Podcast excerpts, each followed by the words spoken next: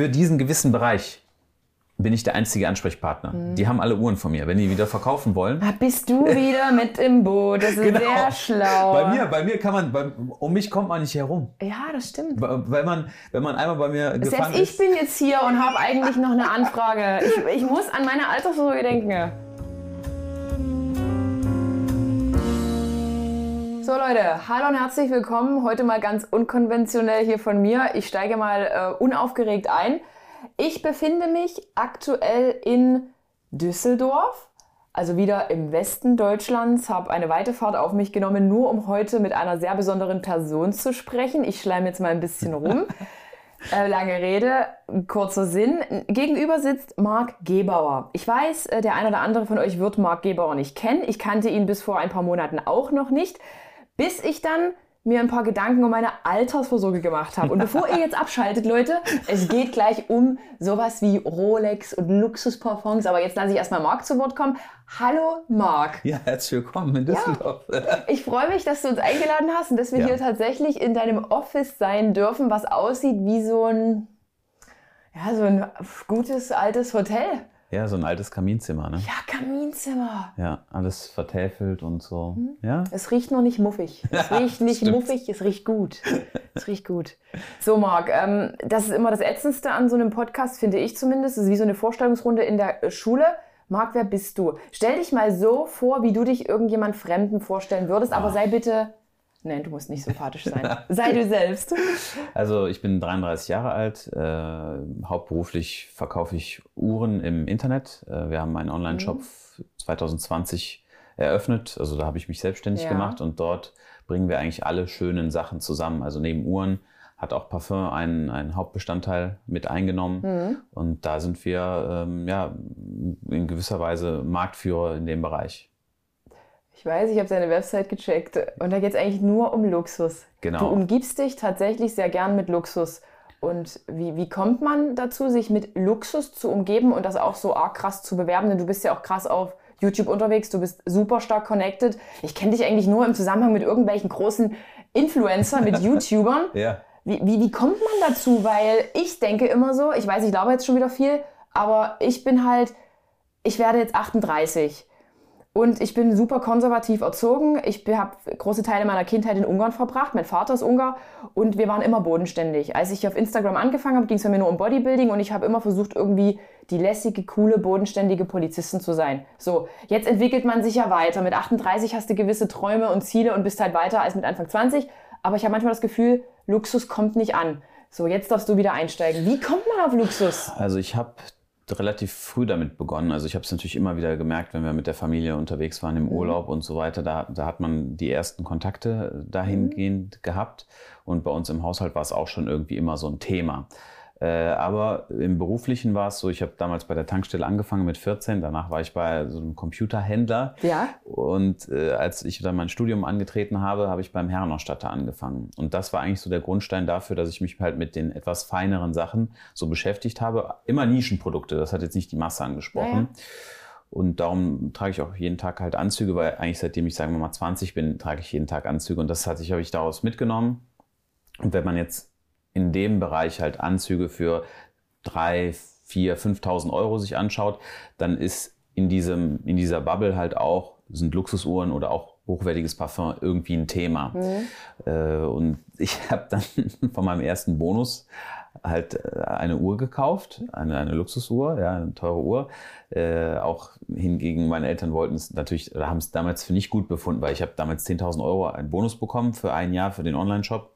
Und dann Ja. habe ich diese 10.000 Euro exakt da rein, du, du weißt, normalerweise Eltern hatten immer dazu, ja, musst du dann ne, ein Sparbuch Für, und so. Genau, für ja, ja. irgendwann mal, für Und was weiß ich. Da habe ich natürlich nie drauf gehört. Und darum habe ich mein eigenes Ding da durchgezogen. Und das, daraus hat sich dann die Leidenschaft eigentlich entwickelt, so dass ich immer meinen eigenen Gedanken halt gefolgt bin. Und das war so meine Passion. Der bin ich bis jetzt halt treu geblieben. Aber hat dir dein Vater nicht mit 18 die Rolex geschenkt?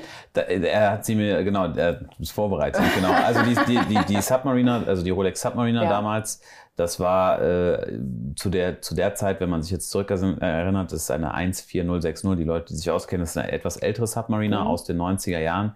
Die hat damals gekostet 2000 Euro. Das Ein war Schnäppchen, ja, ja, das, das war damals auch nicht so sehr. Ne? Und Was ist die heute wert? die liegt heute bei 12.000 Euro. Habt ihr gehört? Mhm. Ihr solltet jetzt tatsächlich nicht weghören. Ja, es, ist- also es ist kurios und es gibt sehr wenige äh, materielle Güter, die so beweglich sind und die auch an Wert zunehmen. Autos sind immer so ein relatives Problem, Ja. auch als Anlage, ne, muss man drauf achten und so bei Uhren ist es halt anders. Und ja, das war damals die erste Uhr und dann die, die Uhr, die ich mir selber gekauft habe, war dann eine Jägerle Kultrin. Die war de deutlich teurer. Ne? Krass. Krass. Wie alt warst du da bei, den 10, äh, bei dem 10.000 Euro Bonus? Ich glaube, das müsste mit 22 gewesen sein. 22 oder 23. Okay. Und du sagtest, äh, in deinem Elternhaus hat Luxus auch schon eine Rolle gespielt. Sind deine Eltern reich?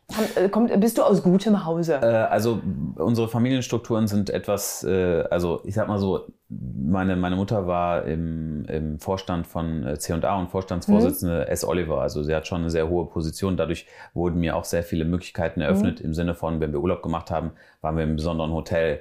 Mein Vater pflegt aber ähm, einen etwas härteren Erziehungsstil. Ja. Ich hatte da auch schon mal drüber gesprochen in anderen Podcasts. Aber noch nicht bei mir. Ja, also- Erzähl, was, was, ist, Nein, was ist hier los Also bei nein, euch? bei uns, bei uns war es, äh, also man, es gab jetzt von zu Hause aus in dem Sinne ähm, jetzt nicht äh, eine Unterstützung, sondern man hatte halt, ähm, also ich musste für das Geld immer selber arbeiten. Also wir haben jetzt kein Taschengeld in dem Sinne bekommen. Aber findest, findest du das gut, jetzt im Nachhinein betrachtet, oder Also findest zu der, damaligen, zu der damaligen Zeit war ich da kein großer Fan von, weil es hat mich auch in, gerade während der Uni äh, in sehr, es war halt einfach, also es war halt einfach eine sehr schwierige Zeit. Mhm. Ähm, weil man da kann ja auch nur gewisse Gelder irgendwie verdienen mit, mit der Arbeitszeit und da war mein Vater schon extrem hart. Und das, das, also das, da musste ich halt schauen, wie ich dann klarkomme. Das war aufgrund unseres Verhältnisses auch, da, da konnte man auch nichts machen. Also das, wenn er das gesagt hat, musste man halt dem folgen. Und äh, jetzt rückblickend natürlich, am Ende, ich sitze heute hier, weil halt diese Sachen so passiert sind. Aber ich muss trotzdem sagen, Ja. mit meinen Kindern würde ich es eventuell ein bisschen anders machen. Ich weiß es nicht. Ich, ich bin genau, es ist bei mir genau wie bei dir. Ich musste alles selber verdienen. Ich habe Mhm. Zeitung ausgetragen. Ich glaube, ab, ab 14 durfte man den ersten Job machen. Da war ich Zeitungsausträger. Dann habe ich bei Reno an der Kasse gearbeitet. Hier Schuh, Schuhverkäufer war ich. Mhm. Dann habe ich so an der Kasse gesessen. Und ich habe immer noch zusätzlich die Hausordnung in allen der Häuser gemacht, wo mein Vater noch so nebenbei Hausmeister gemacht Ja. Und ich habe nie irgendwas in den Hintern gesteckt bekommen. Und ich weiß noch nicht so richtig, wie ich das jetzt selber machen würde. Denn manchmal war mein Leben schon irgendwie anders als, der, als das der anderen. Aber wenn ich jetzt manchmal so die Jugend betrachte, denke ich mir, da ist manchmal ein bisschen zu wenig, dass sie sich Dinge verdienen. Also äh, Das ich habe so ich hab, ich hab bei mir auch viele Beispiele, wo jetzt das äh, Verhältnis Mhm. äh, ein anderes ist und wo ich dann bei Bekannten und Freunden halt sehe, wie es auch sein kann. Am Ende, man entwickelt einen gewissen Biss dadurch. Und Ja. ähm, ich hatte jetzt in meinem, in meinem Kopf hatte ich jetzt nie so dieses wirkliche Sicherheitsnetz, sondern wenn es bei mir nicht funktioniert hat, also dann war ich halt am Ende. Und dadurch habe ich mich bis heute relativ, also, äh, habe ich mich einfach so aufgestellt, dass ich alleine klarkomme. Dazu kommt natürlich, dass dann halt so eine gewisse Beziehung dahingehend leidet. Äh, ja, aber ich meine, wie soll man es machen? Ne? Also es ist am Ende, ja, ich bin, ich bin an dieser Stelle äh, auch wegen der Entscheidung von meinem Vater so. Ist wirklich so. Und trotzdem wirkst du extrem ähm, höflich und bodenständig und irgendwie trotzdem lässig. Guck mal, am Ende, ich sag, dir, ich, ich, sag dir eine, du- ich sag dir eine Sache. All das, auch was wir, worüber wir uns jetzt unterhalten, Ja. das alles, wir können, das ist alles schön und gut, aber das braucht kein Mensch. Also äh, mein Dasein oder mein Erfolg jetzt aktuell ist Mhm. darin begründet, dass ich zu einer Zeit mit YouTube angefangen habe und das Thema Uhren aufgearbeitet habe, wo die offiziellen Händler sehr verschlossen waren und noch immer ist das sehr spießig und so weiter. Und jetzt muss man sich mal in die, in die, in das Denken von einem YouTuber reinversetzen. Das sind junge Leute, 20 bis 25, 30 Jahre. Ja. Wenn die jetzt da zu so einem Konzessionär gehen, da werden die auch erstmal von oben bis unten gemustert, sind vielleicht sportlich. Konzessionär, ist das ein Ohren... Äh, Ko- Konzessionäre sind halt die, die von der Marke offiziell beliefert werden. Ich Du kannst ruhig so reden wie mit Dummies, weil, wie gesagt, Okay. Die, ich denke, viele Zuhörerinnen, Wissen die, die kennen grad, ja, einige ja. Worte nicht und also ein ich, offizieller. ich vielleicht auch nicht, obwohl ich, ich hätte es gewusst. Na, also ich bin zum Beispiel kein offizieller Händler. Ich bediene Ja. Mhm. mich an dem öffentlichen Markt und kann halt machen, was ich will. Ich, mir, es gibt bei mir keine Regeln von Herstellern. Die können jetzt nicht zu mir sagen, pass auf, mach das aber bitte nicht so, in dem Video nicht so. Und ja, dadurch fühlen die Leute sich am Ende bei mir halt sehr wohl, weil wenn jetzt ein Influencer äh, etwas anfragt, dann erstmal, ich weiß direkt, wer es ist. Ich nehme ihn natürlich auch ernst und wenn es in meiner Macht steht, werde ich natürlich alles tun, damit er dann zufrieden ist. Mhm. Und diese Position habe ich halt ausgebaut. Das heißt, wenn jemand irgendetwas haben möchte, äh, teure Artikel, sei, sei, es Parfum, Uhren oder so, dann ist, bin ich der Anlaufpunkt dafür. Ne? Am Ende, wenn man, ich habe ja, muss man auch sagen, ne, ich habe ja mehr mit, mhm. wenn wir jetzt mal unsere Top-Kunden anschauen, auch Influencer, die man vielleicht kennt, Montana Black oder sowas. Genau. Ähm, das sind, äh, ich meine, ich habe ja mehr mit ihm zu tun, als er mit seinem Bankberater. Und über die Summe, über die wir reden, sind ja dann deutlich höher. Ja, ja. Und äh, dadurch, das ist einfach ein anderes Verhältnis dann. Und sag mal, bist du jetzt eigentlich auch Journalist? Also ich habe Medienkommunikation und Journalismus studiert, ja, aber also das hat mir jetzt, das hat mir jetzt so viel nicht gebracht. Also du hast richtig abgeschlossen, du hast einen Bachelor ja, drin, ja, richtig? Genau, 1,9.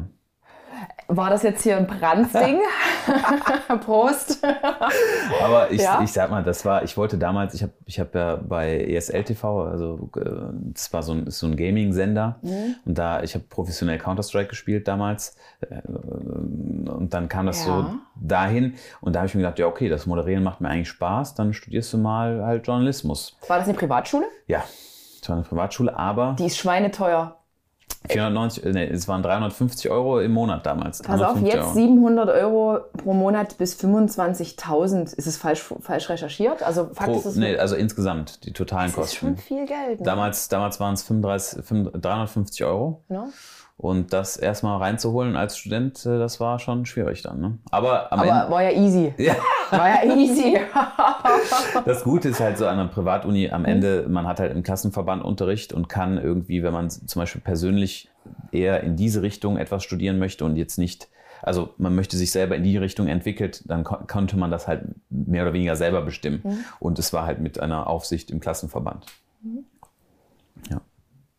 Und dann hast du aber gesagt, ist halt nichts. Nee, danach, also als ich das Studium abgeschlossen habe, hat sich halt die Frage gestellt, okay, was mache ich jetzt? Ja. Möglichkeit Nummer eins ist, ich wäre quasi meiner Mutter irgendwo gefolgt, mehr oder weniger, und wäre dann halt... Äh, Bei C&A eingestiegen? Nee, C&A nicht. Das war damals, stand zur Debatte Cinque. Das war mhm. so ein Hersteller, etwas günstiger. Oder Brax war Hosenmarke. Aber das Problem war da, ich sag, ich sag dir auch, was das Problem war. Zur damaligen Zeit war es so, äh, also finanziell habe ich ja beim Herrenausstatter gearbeitet das war mein Einkommen. Und, ähm, Was hast du da verdient? Also da, was kann ich, ich weiß, es war damals der 450-Euro-Job oder ich war auf Halbzeit eingestellt. Äh, halb, mhm. Halb, also so, ja, genau, ich glaube, das war 20 Stunden so. Äh, und dazu habe ich auch noch BAföG bekommen. Das war, das war, BAföG habe ich Aber auch bekommen. kriegt man die BAföG nur, wenn die Eltern nicht viel verdienen? Bei mir war das damals auch so bei meinem Studium. Ich habe auch verschiedene Sachen schon gemacht. Also es war tatsächlich in Und da haben meine Eltern sogar schon zu viel verdient, obwohl es Arbeiter sind. Nee, also bei mir, durch die, also intern war es so mit meinem Vater, also es heißt auf jeden Fall, ich habe BAföG bekommen, ah. aber ich durfte nicht mehr verdienen. Das mhm. heißt, ich kann mich nicht mehr ganz erinnern, aber ich hatte so quasi, die Miete waren, glaube ich, bei mir 300 Euro, dann habe ich, die äh, Uni waren 350 Euro und dann am Ende hatte ich, glaube ich, so, mit allem hatte ich so 1000 Euro. Ähm, dann war es halt schon echt eng, ne? Mhm. weil ich musste halt auch in die Stadt kommen, dies, das und so, mhm. ein Ticket bezahlen. Ja, und dann äh, hatte, stand ich nach dem Studium vor der Herausforderung, entweder gehe ich diesen Corporate-Weg ein, wobei ich da halt nur ins Praktikum gehen konnte.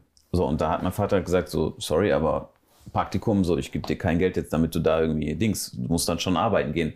Mhm. So, und dann äh, hatte ich damals auch jemanden, der mich so begleitet hat äh, und auf diesem Weg so ein bisschen gecoacht und so. Und es war halt. Also war das so ein richtiger Life-Coach? Ne, ach, Oder einfach nur ein, Freund, der sowas gemacht hat? Ein, ein, genau, ein Bekannter, der halt diese Aufgabe so betreut hat. Und mit, ja. Also der hatte mir auch diese, diese zwei Jobs mehr oder weniger vermittelt. Hm. So, und da wäre halt kein Gehalt drin gewesen. Mhm. So, und auf der anderen Seite, bei dem Herrenausstatter, hatten wir Altbestände über Ebay verkauft. Da hat sich viel angesammelt, da habe ich einfach angefangen und dann war es halt so, da musste ich mich entscheiden. Da habe ich gesagt, okay, ich schreibe einen Businessplan für den Online-Shop und dann haben wir, äh, dann habe ich mich dafür entschieden, halt also Vollzeit bei dem Herrenausstatter anzufangen. Und mhm. da haben wir halt den Online-Shop aufgebaut. Krass. Und habe mich dann gegen diese andere. Es war immer eigentlich ein Traum von mir, in einer großen Firma mit vielen Mitarbeitern zu arbeiten. Das war irgendwie so mein, mein Traum. Heute sage ich, Gott sei Dank habe ich das nicht Gott gemacht. Gott sei Dank. Jetzt kann ich alles machen. Wenn ich heute sage, ich streiche diesen Raum pink, dann wird er pink gestrichen. Das ist viel besser. War dein Vater begeistert über deine Entscheidung? Äh, Eltern werten ja sowas immer. Die wollen ja, die sehen so, dich ja immer in irgendeiner. So Habe ich ihn nie nachgefragt. Habt ihr keinen Kontakt? Doch, wir haben Doch. Kontakt, aber jetzt, also es ist jetzt. Ich, ich stelle dir unindiskrete Na, Fragen. aber es ist jetzt, also ich habe jetzt damals mit der Berufsentscheidung, also als ich mich dann dafür entschieden habe, hat, also habe ich ihn jetzt, also ich habe das gesagt. Mhm. Was hat er? Da habe ich, also kann ich, ich, also nicht, dass das irgendwie jetzt, dass, dass er dazu was gesagt hätte. Ne. Das, bei, guck mal, bei, bei uns ist so, du bist dann alt genug, so, du hast Studium fertig, dann, ich meine, mach dein eigenes Ding was. Also bei Ja, uns, na klar. Ja, der sagt, der, was hat er damit zu tun? Aber bei uns ne? ist es echt so, so da, da wird dann noch mit, mit Mutter noch mal kurz gegluckt, weil welche Möglichkeiten hast du denn und, und hau mich tot. Und im Endeffekt habe ich auch nur gemacht, was ich wollte. Ja. Ich habe eigentlich, äh, eigentlich wenn es nach meinem Opa gegangen wäre, äh, hätte ich Kosmetikerin werden sollen. Nach der 10. Klasse raus aus der Schule Ja. und schön dann hier seine Zehennägel feilen und ein bisschen Massage, keine Ahnung, was weiß ich. Und da bin ich auch nur ganz knapp vorbeigeschrammt und habe dann noch mal mein Abitur gemacht, dann in drei Jahren hier in so einem beruflichen Gymnasium. Ja. So, und danach wusste ich auch nicht so richtig, was mache ich denn jetzt? Also das, was, was man den Leuten mitgeben kann, ist, das sage ich auch immer wieder bei Twitch, äh, man muss seiner Passion nachgehen. Es spielt keine Rolle, was Ja. es ist. Also egal, ob man zum Beispiel gerne backt, ja, und macht dann, es gibt tolle Konzepte auch für, für Bäckereien, die das neu erfunden haben, äh, gerade in Köln, Epi und so, die holen alles aus Frankreich, immer an dies und das. Und Ja. egal, was man macht, aber man muss es mit Passion machen, weil ich sag dir so, wie es ist, bei mir zum Beispiel, ich kann jeden Tag arbeiten und durcharbeiten und äh, es ist für mich keine Aufgabe, wo ich morgens aufstehe und sage, oh mein Gott, er heute schon wieder zur Arbeit. Ne? Und das ist etwas, woran die Leute wirklich arbeiten müssen. Es ist immer noch so ein Denken in Deutschland, dass man irgendwie sich irgendwann mal in der Jugend für ein was entscheiden muss und das machst du dann dein ganzes Leben. Und wenn du das nicht machst, dann bist du gescheitert. Mhm. Du zählst ja heute als gescheitert wie, hm, ich habe jetzt ein Studium abgebrochen, weil ich wollte gern äh, Handtaschen verkaufen, was weiß ich. Das ist ja schon irgendwas Negatives, irgendwas nicht. Äh, also ich habe immer alles abgeschlossen, einfach aber auch nur, weil meine Eltern da so hinterher waren. Ähm, Im Endeffekt aber gelte ich sicherlich für den einen oder anderen heute mit meinem Influencer-Job als, ja, die hat irgendwie den Schuss nicht mehr gehört. Also gestern waren wir, saßen wir in einer Runde zusammen und hatten, waren auch Unternehmer, die ein bisschen jünger sind. Also war ein Arzt mit dabei und so. Und da haben wir auch drüber gesprochen. Es gibt, gab einen Autohändler, der war auch da und es ging darum, studierte Kräfte und nicht studierte Kräfte. Und bei ihm ist es so, er hat 40 Mitarbeiter und er hatte auch gesagt, die, sag ich mal, von der Hauptschule kommen, Ja.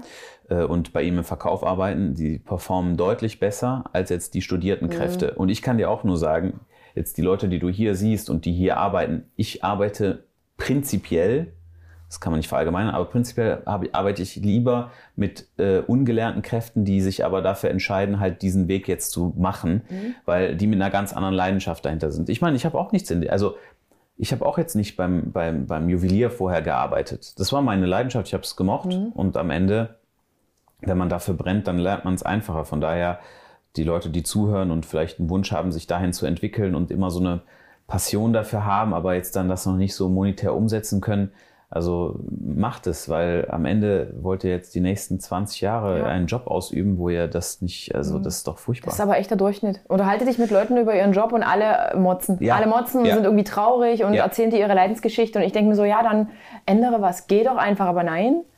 Aber Ist ich, sag zu dir, bequem. aber ich sag dir, jetzt gerade ist die perfekte Zeit. Der, der Arbeitsmarkt sucht extrem viele Kräfte. Egal wie. Auch du suchst Kräfte, Ja, habe ich gesehen. Ja, ja. Du suchst auch jede Menge. ja, wir haben jetzt, ich glaube, vier, fünf Leute eingestellt, aber ähm, wir suchen immer laufend Personen. Und jetzt gerade ist es am Arbeitsmarkt wirklich so, wenn ihr, wenn ihr für etwas brennt, dann versucht neu anzufangen. Ja. Das ist gut. Ich werde dich dann auch gleich nochmal zu meiner Zukunft befragen, aber dazu sprechen wir Okay. erst noch weiter. Ähm, ich erzähle dir jetzt mal kurz meine Rolex-Geschichte. Also, ich war ja bei der Polizei. Ich habe nach über zehn Jahren Beamtentum alles hingeschmissen. Doch. Warum? Warum? Ja, oder? Da jetzt komisch, ja? Das findest du doch Du nicht mehr so gut, ja, oder? Du hast deinen Beamtenjob aufgegeben bei der Ich Polizei. habe meinen Beamten, ich war Beamtin auf Lebenszeit. Ich Hör war auf. verheiratet im Prinzip mit dem Freistaat Sachsen, wie man Hör auf. unschwer hören kann. Doch! Komisch, und jetzt reagiert Marc hier ganz seltsam. Von wegen hier, Ja, free the nipples und macht, was ihr wollt. Ja, ist okay, ist aber ist krass, okay. Ich habe es wirklich gemacht und ich, wie gesagt, ich wurde nie in diese Richtung erzogen. Die Geschichte beginnt ja ganz anders. Ich habe dann nach meinem Abi äh, an der Berufsakademie studiert. Sagt ihr das was? Das ist so ein Hardcore-Studium in drei Jahren durchgepeitscht mit Praxispartner. War dann Diplom-Betriebswirtin in der Bank, habe bei der Dresdner Bank gelernt und konnte aber mit diesem Privatkundengeschäft nichts anfangen. Und die haben uns Studenten auch einfach nur für den Vertrieb verheizt. Also Abschlüsse machen, Fonds verkaufen, Ausgabeaufschläge und die alte Oma über den Rettich ziehen. Ich konnte das nicht, weil ich habe immer meine Eltern in diesen Kunden gesehen. Pass auf, denn damals gab es mal eine Zeit, ich weiß nicht mehr, wann das war. Ich habe ein Problem, ich kann mich ganz, ganz schlecht an Dinge erinnern. Ich denke, ich werde auch irgendwann Alzheimer bekommen. Okay. Meine ich ernst, meine ich wirklich Aber du ernst. musst dann jetzt schon so Tests machen, ne? Man kann das sehr kann frühzeitig erkennen. Weil ich ja. habe echt das Gefühl, ich kann mir nichts mehr merken. Marc, pass auf. Und dann habe ich meine Eltern da immer gesehen und die hatten damals einen Freund, der war Bauarbeiter. Und da gab es eine Zeit, wo alle plötzlich ähm, bei der deutschen Vermögensberatung gearbeitet haben. Kennst du bestimmt nicht mehr, du bist dafür zu jung. Mhm. Und dann haben ganz normale Menschen ihr Geld an irgendwelche Bauarbeiter und Co. gegeben, die das dann einfach irgendwo angelegt haben. Im Endeffekt kam der große Crash, all das ja. Geld war weg. Und, und die Ersparnisse von mir auch. Meine Eltern haben mein Geld auch mit Nein. angelegt, aber nur um mir was Gutes zu tun. Ja. Die wussten es nicht besser. Und nun war ich auch in diesem Haifischbecken. Und Versicherungen haben immer viel Geld gebracht und Investmentfonds haben viel Geld mhm. gebracht. Und ich war das nicht. Also wollte ich da weg, habe hoch gepokert und verloren. Wollte halt nicht bei der Dresdner Bank bleiben. Okay, die ist jetzt heute eben auch nicht mehr da. Ja. Und ich wollte eigentlich in irgendeine Personalabteilung und da irgendwie mich mit jungen Leuten beschäftigen. Die sind aber dann irgendwie fusioniert, die Sparkasse mit der anderen. Also haben die mich auch nicht genommen, also war ich arbeitslos. Bumm. Ich arbeitslos. Worst case. Aber es war gar nicht schlimm. Hab dann beim Arbeitsamt gearbeitet. Die haben mich dann einfach ungelernt als Arbeitsvermittlerin eingestellt für viel Geld. Und dann bin ich zur ach, in eine Förderbank gekommen und dann habe ich gesagt, nach zwei Jahren, Leute, bevor ich jetzt hier Leiharbeitnehmer werde, tschüss, ich gehe. Also nach zwei Jahren hätte man entweder unbefristet übernommen werden müssen oder du hättest halt eben als Leiharbeiter wiederkommen dürfen mit weniger Urlaub, weniger Geld, schlechtere Arbeitsbedingungen. So, also bin ich zur Polizei gegangen. Mit 24 nochmal zur Polizei und habe jetzt vor zwei Jahren mit Beginn von Corona meinen Job hingeschmissen. Boah, erst vor zwei Jahren hast du gekündigt. Wirklich, und dann Aber kam mal, Corona. Da, da habe ich mich auch selbstständig gemacht. Vor 2020 war das so, dann. So, jetzt müssen wir unsere Umsätze hier gegenüberstellen. EK abgebrannt nee, ich, es ist Wahnsinn. Aber pass auf, ich hatte halt den Bandscheibenvorfall vor drei Jahren und konnte nicht mehr auf Streife gehen. Also ich war, konnte nicht mehr im Streifendienst. Wenn 110 gerufen wurde, konnte ich nicht mehr machen. Und da hat man mich ins Büro abgeparkt. Ja. Schön, wie ich es in der Bank gemacht habe. Schön Akten bearbeiten und hm, den ganzen Tag sitzen. Aber, so, essen. aber als du auf Streife warst, hast es dir gefallen? Ich habe es geliebt. Das war genau ja. mein Ding. Es war halt gefährlich. Du hast immer wieder irgendwas Neues, Spannendes erlebt. Du hast in alle möglichen Haushalte reingucken können. Ich meine, bei dir würde ich auch gerne mal reingucken.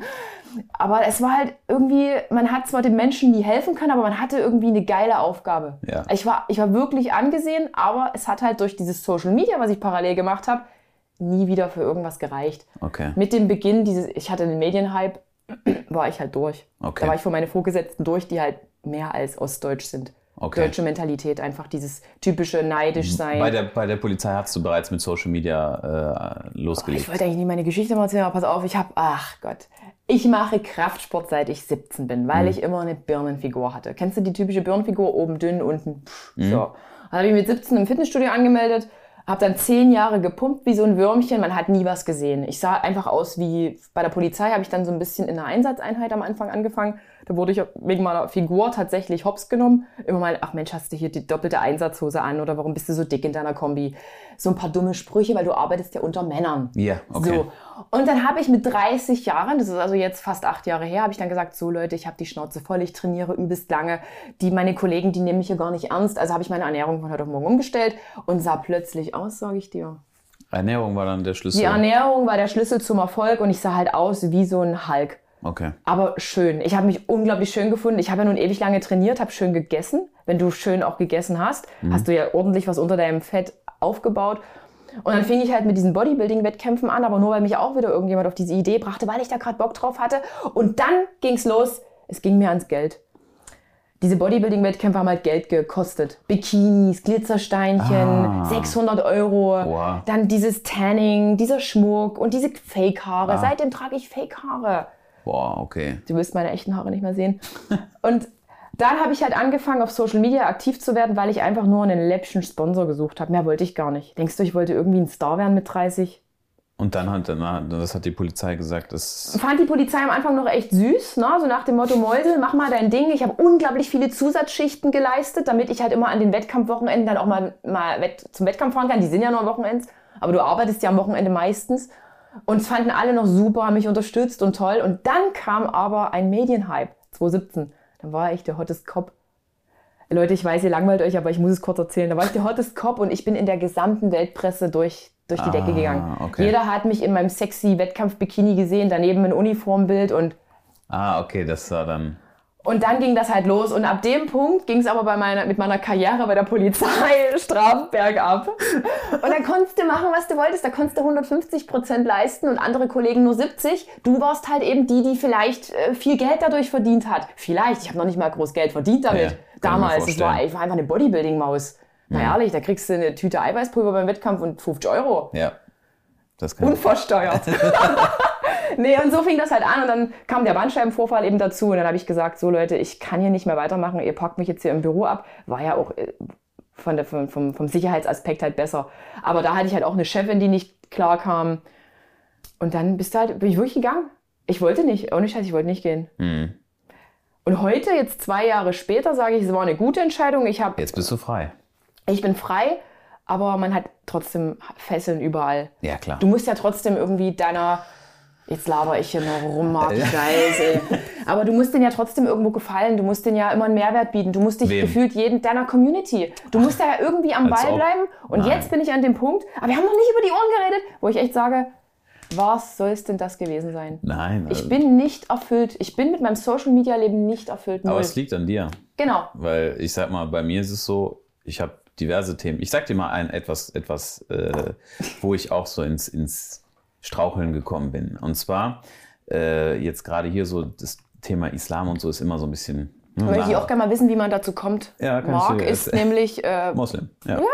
Und äh, wir hatten jetzt eine große Reise vor uns und normalerweise, ich sag mal so, jeder weiß in meiner Community, dass ich Moslem bin und das, das, ist, das begleitet meinen Alltag.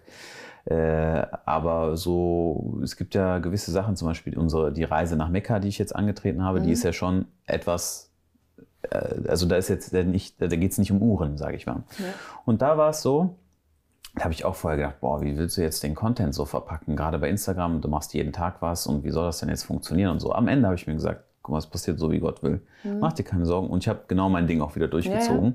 Und von daher, es gab keine negativen Kommentare und es lief einfach so. Was ich damit sagen will, egal. Und dann war ich, dann anderes Beispiel, Ja. jetzt war ich in Uganda, habe Spenden gesammelt. Das machst du Für- öfter, oder? Ja, ja, das machen wir. Also, also Sehr, sehr regelmäßig. Für, für, für unser, also wir bauen aktuell ein Waisenhaus. Mhm. Und da war es dann so, da denkt man eigentlich, das ist ein sehr neutrales Thema. Und dann gibt es da wieder Leute, die sagen, du fliegst dahin, das ist äh, Umweltverschmutzung. Mhm. Äh, dann gibt es andere Leute, die sagen, wieso forderst du deine Community auf, äh, Spenden zu sammeln? Spende doch selber.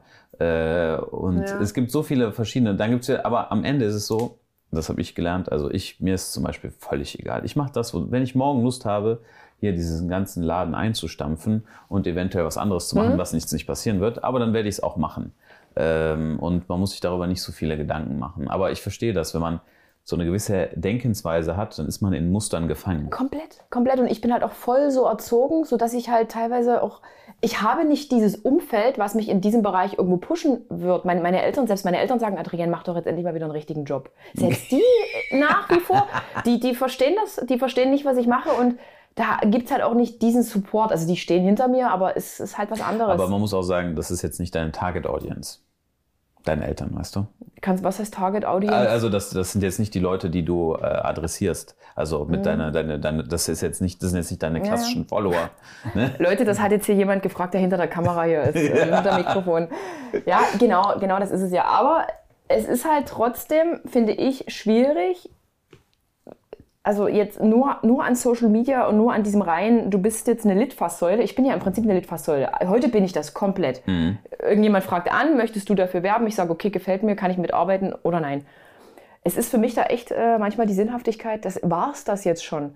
Das heißt, ich bin jetzt an dem Punkt, wo ich echt doch sage, möchte ich vielleicht doch was eigenes gründen. Ich brauche noch irgendeine Aufgabe. Aber das ist ja der Schlüssel eigentlich so. dann wieder weg von der Abhängigkeit. Ja. Äh, Ich habe irgendwas im Auge, aber erzähl du weiter. äh, wenn du aus der Abhängigkeit dieser Aufträge raus möchtest, Ja. dann machen die meisten das ja über eine Markengründung, ne? dass man sich jetzt ein Segment raussucht. Zum Beispiel, wir haben jetzt, bei mir ist es sowieso anders, aber zum Beispiel manche machen ja was mit Bekleidung, manche machen Parfum, Ja. manche machen äh, Chips, manche, ne, so viele, ja. Chips? Chips, ja.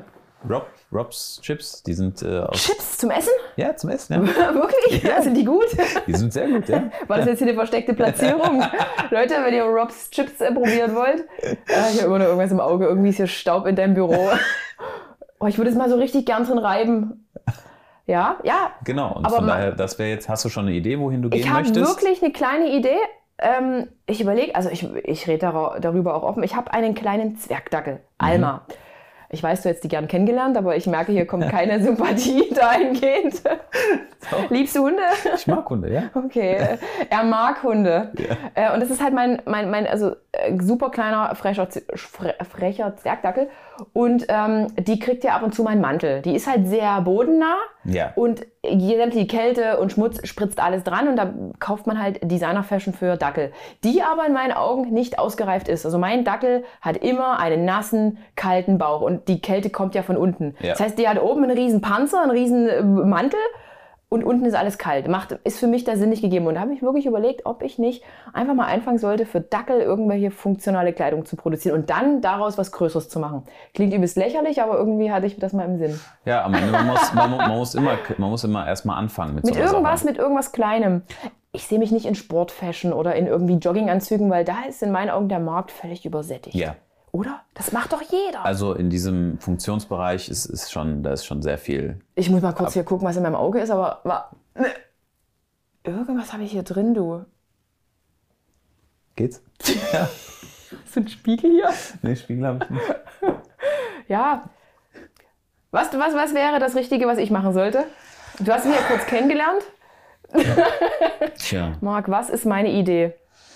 Also normalerweise, wenn man jetzt personenunabhängig etwas machen möchte, was, äh, was sich auch finanziell widerspiegelt, Ja. sind Verbrauchsartikel immer sehr, sehr gut. Das heißt, Sachen, die man, die, ein- die jemand aufbraucht. Zum Beispiel bei uns, wir haben Kaffee, wir haben Nüsse, wir haben Popcorn und sowas Oh, das auch. ich finde ich geil. sowas, sowas Mhm. halt, das ist jetzt auch keine, keine große, das man muss keine große Investition tätigen und man kann erstmal halt irgendwie Erfahrung sammelt, wenn du jetzt einen Online-Shop aufmachst und du hast halt bestimmte Produkte, die du wirklich auch selber privat einfach magst und du brandest die, du veränderst etwas und bietest sie dann zum Verkauf an und dadurch sieht man erstmal, wie das dann so läuft. Und sobald der erste Schritt getan ist, dann geht's halt auch weiter. Zum Beispiel jetzt für die, für, für die Dackel ist natürlich der, der Markt auch wieder sehr, sehr klein. Sehr, sehr klein, sehr Nische. Zum Beispiel bei, bei den Uhren ist es so, wir reden auch über einen sehr, sehr kleinen Markt, aber er ist halt hochpreisig. Mhm. Ja, ja. Wie Genau. stehst du zu Parfüm?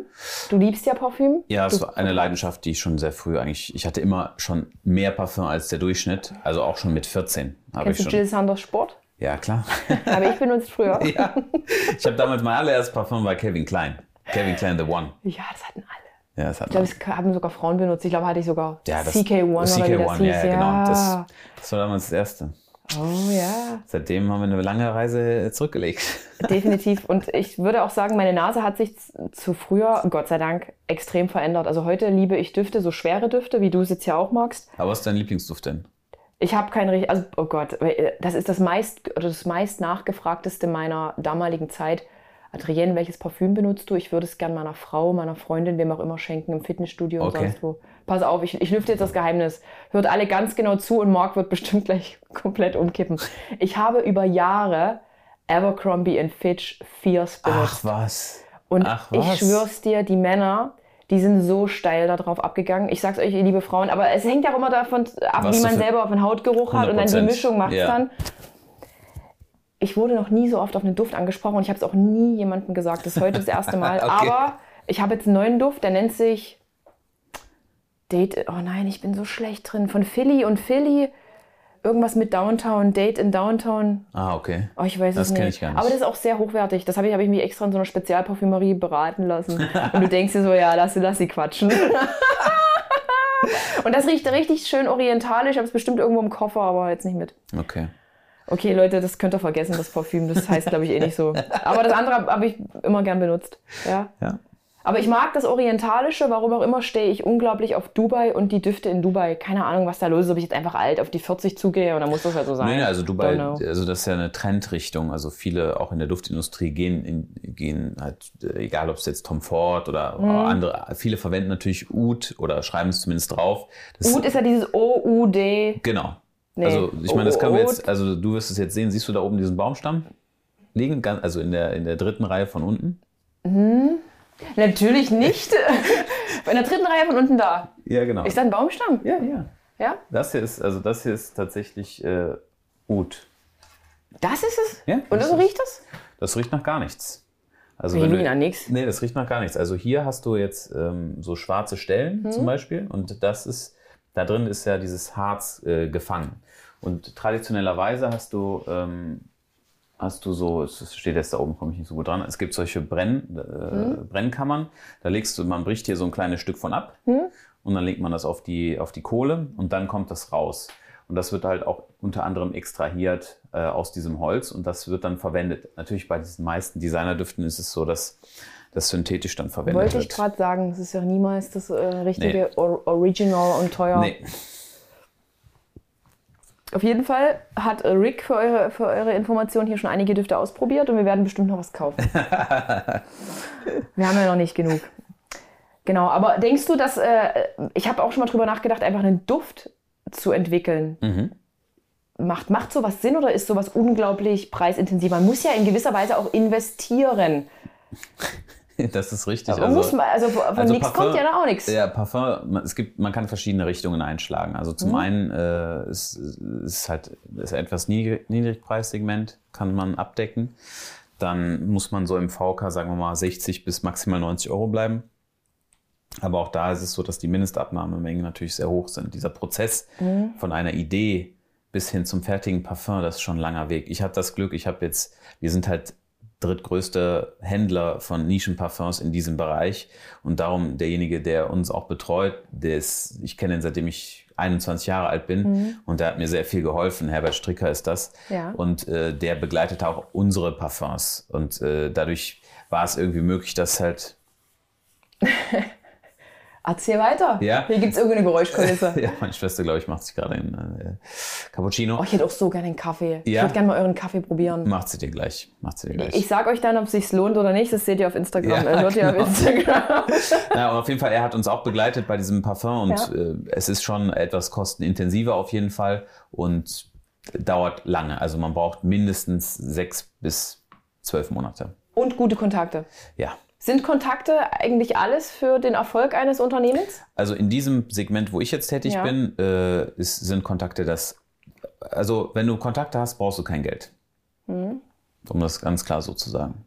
Weil du kriegst, äh, wenn du, wenn du ehrlich bist und den Namen machst, darüber, dass die Leute dir vertrauen und du, du, auch die Kontakte zu Endkunden hast, dann äh, läuft das. Also man braucht einfach nur, ja, man muss wissen, an wen man sich für was wendet. Mal zurück zum Thema Altersvorsorge. Da bin ich ja vorhin irgendwie abgestorben, nachdem ich meinen Beamtenjob geschmissen, äh, geschmissen habe. Das klingt irgendwie komisch. Ich habe mich ja bewusst dagegen entschieden. Hingeworfen. Hingeworfen, ich habe aufgegeben, ich habe versagt. Ich habe versagt. Wirklich, die, es denken manche Kollegen wirklich, das war der größte Fehler und in drei Jahren will die Olle eh keiner mehr sehen. Gibt es wirklich solche bösartigen Menschen? Gibt's, Klar, natürlich. Gibt's, da wollen die auch sehen, aber eigentlich, ach, wie auch immer. Und äh, damit habe ich auch, ähm, ich habe noch gewisse Pensionsansprüche, die sind aber echt ein, ich glaube, ein Appel und ein Ei. Ich glaube, nur 700 Euro brutto sind die ich jetzt noch aus der Kasse dann habe, wenn ich mal alt bin. So, und jetzt das Thema, was mache ich jetzt? Ich habe tatsächlich dieses Jahr fertig gemacht, ich habe noch nie in meinem Leben Eigentum be groß besessen. Ich habe drei Wohnungen gekauft für, mein, für später. Das reicht aber nicht. Also ähm, ich glaube, mein Immobilienmakler sagte zu mir, ich muss mindestens eine Million Vermögen aufbauen, um dann daraus überhaupt davon leben zu können. Diese drei Wohnungen haben noch nicht eine Million an. Weißt du, Okay. ich meine, damit dann später wirklich so viel rumkommt, damit ich im Leben einen Leben, äh, im, Ja. im Alter einen Lebensstandard habe.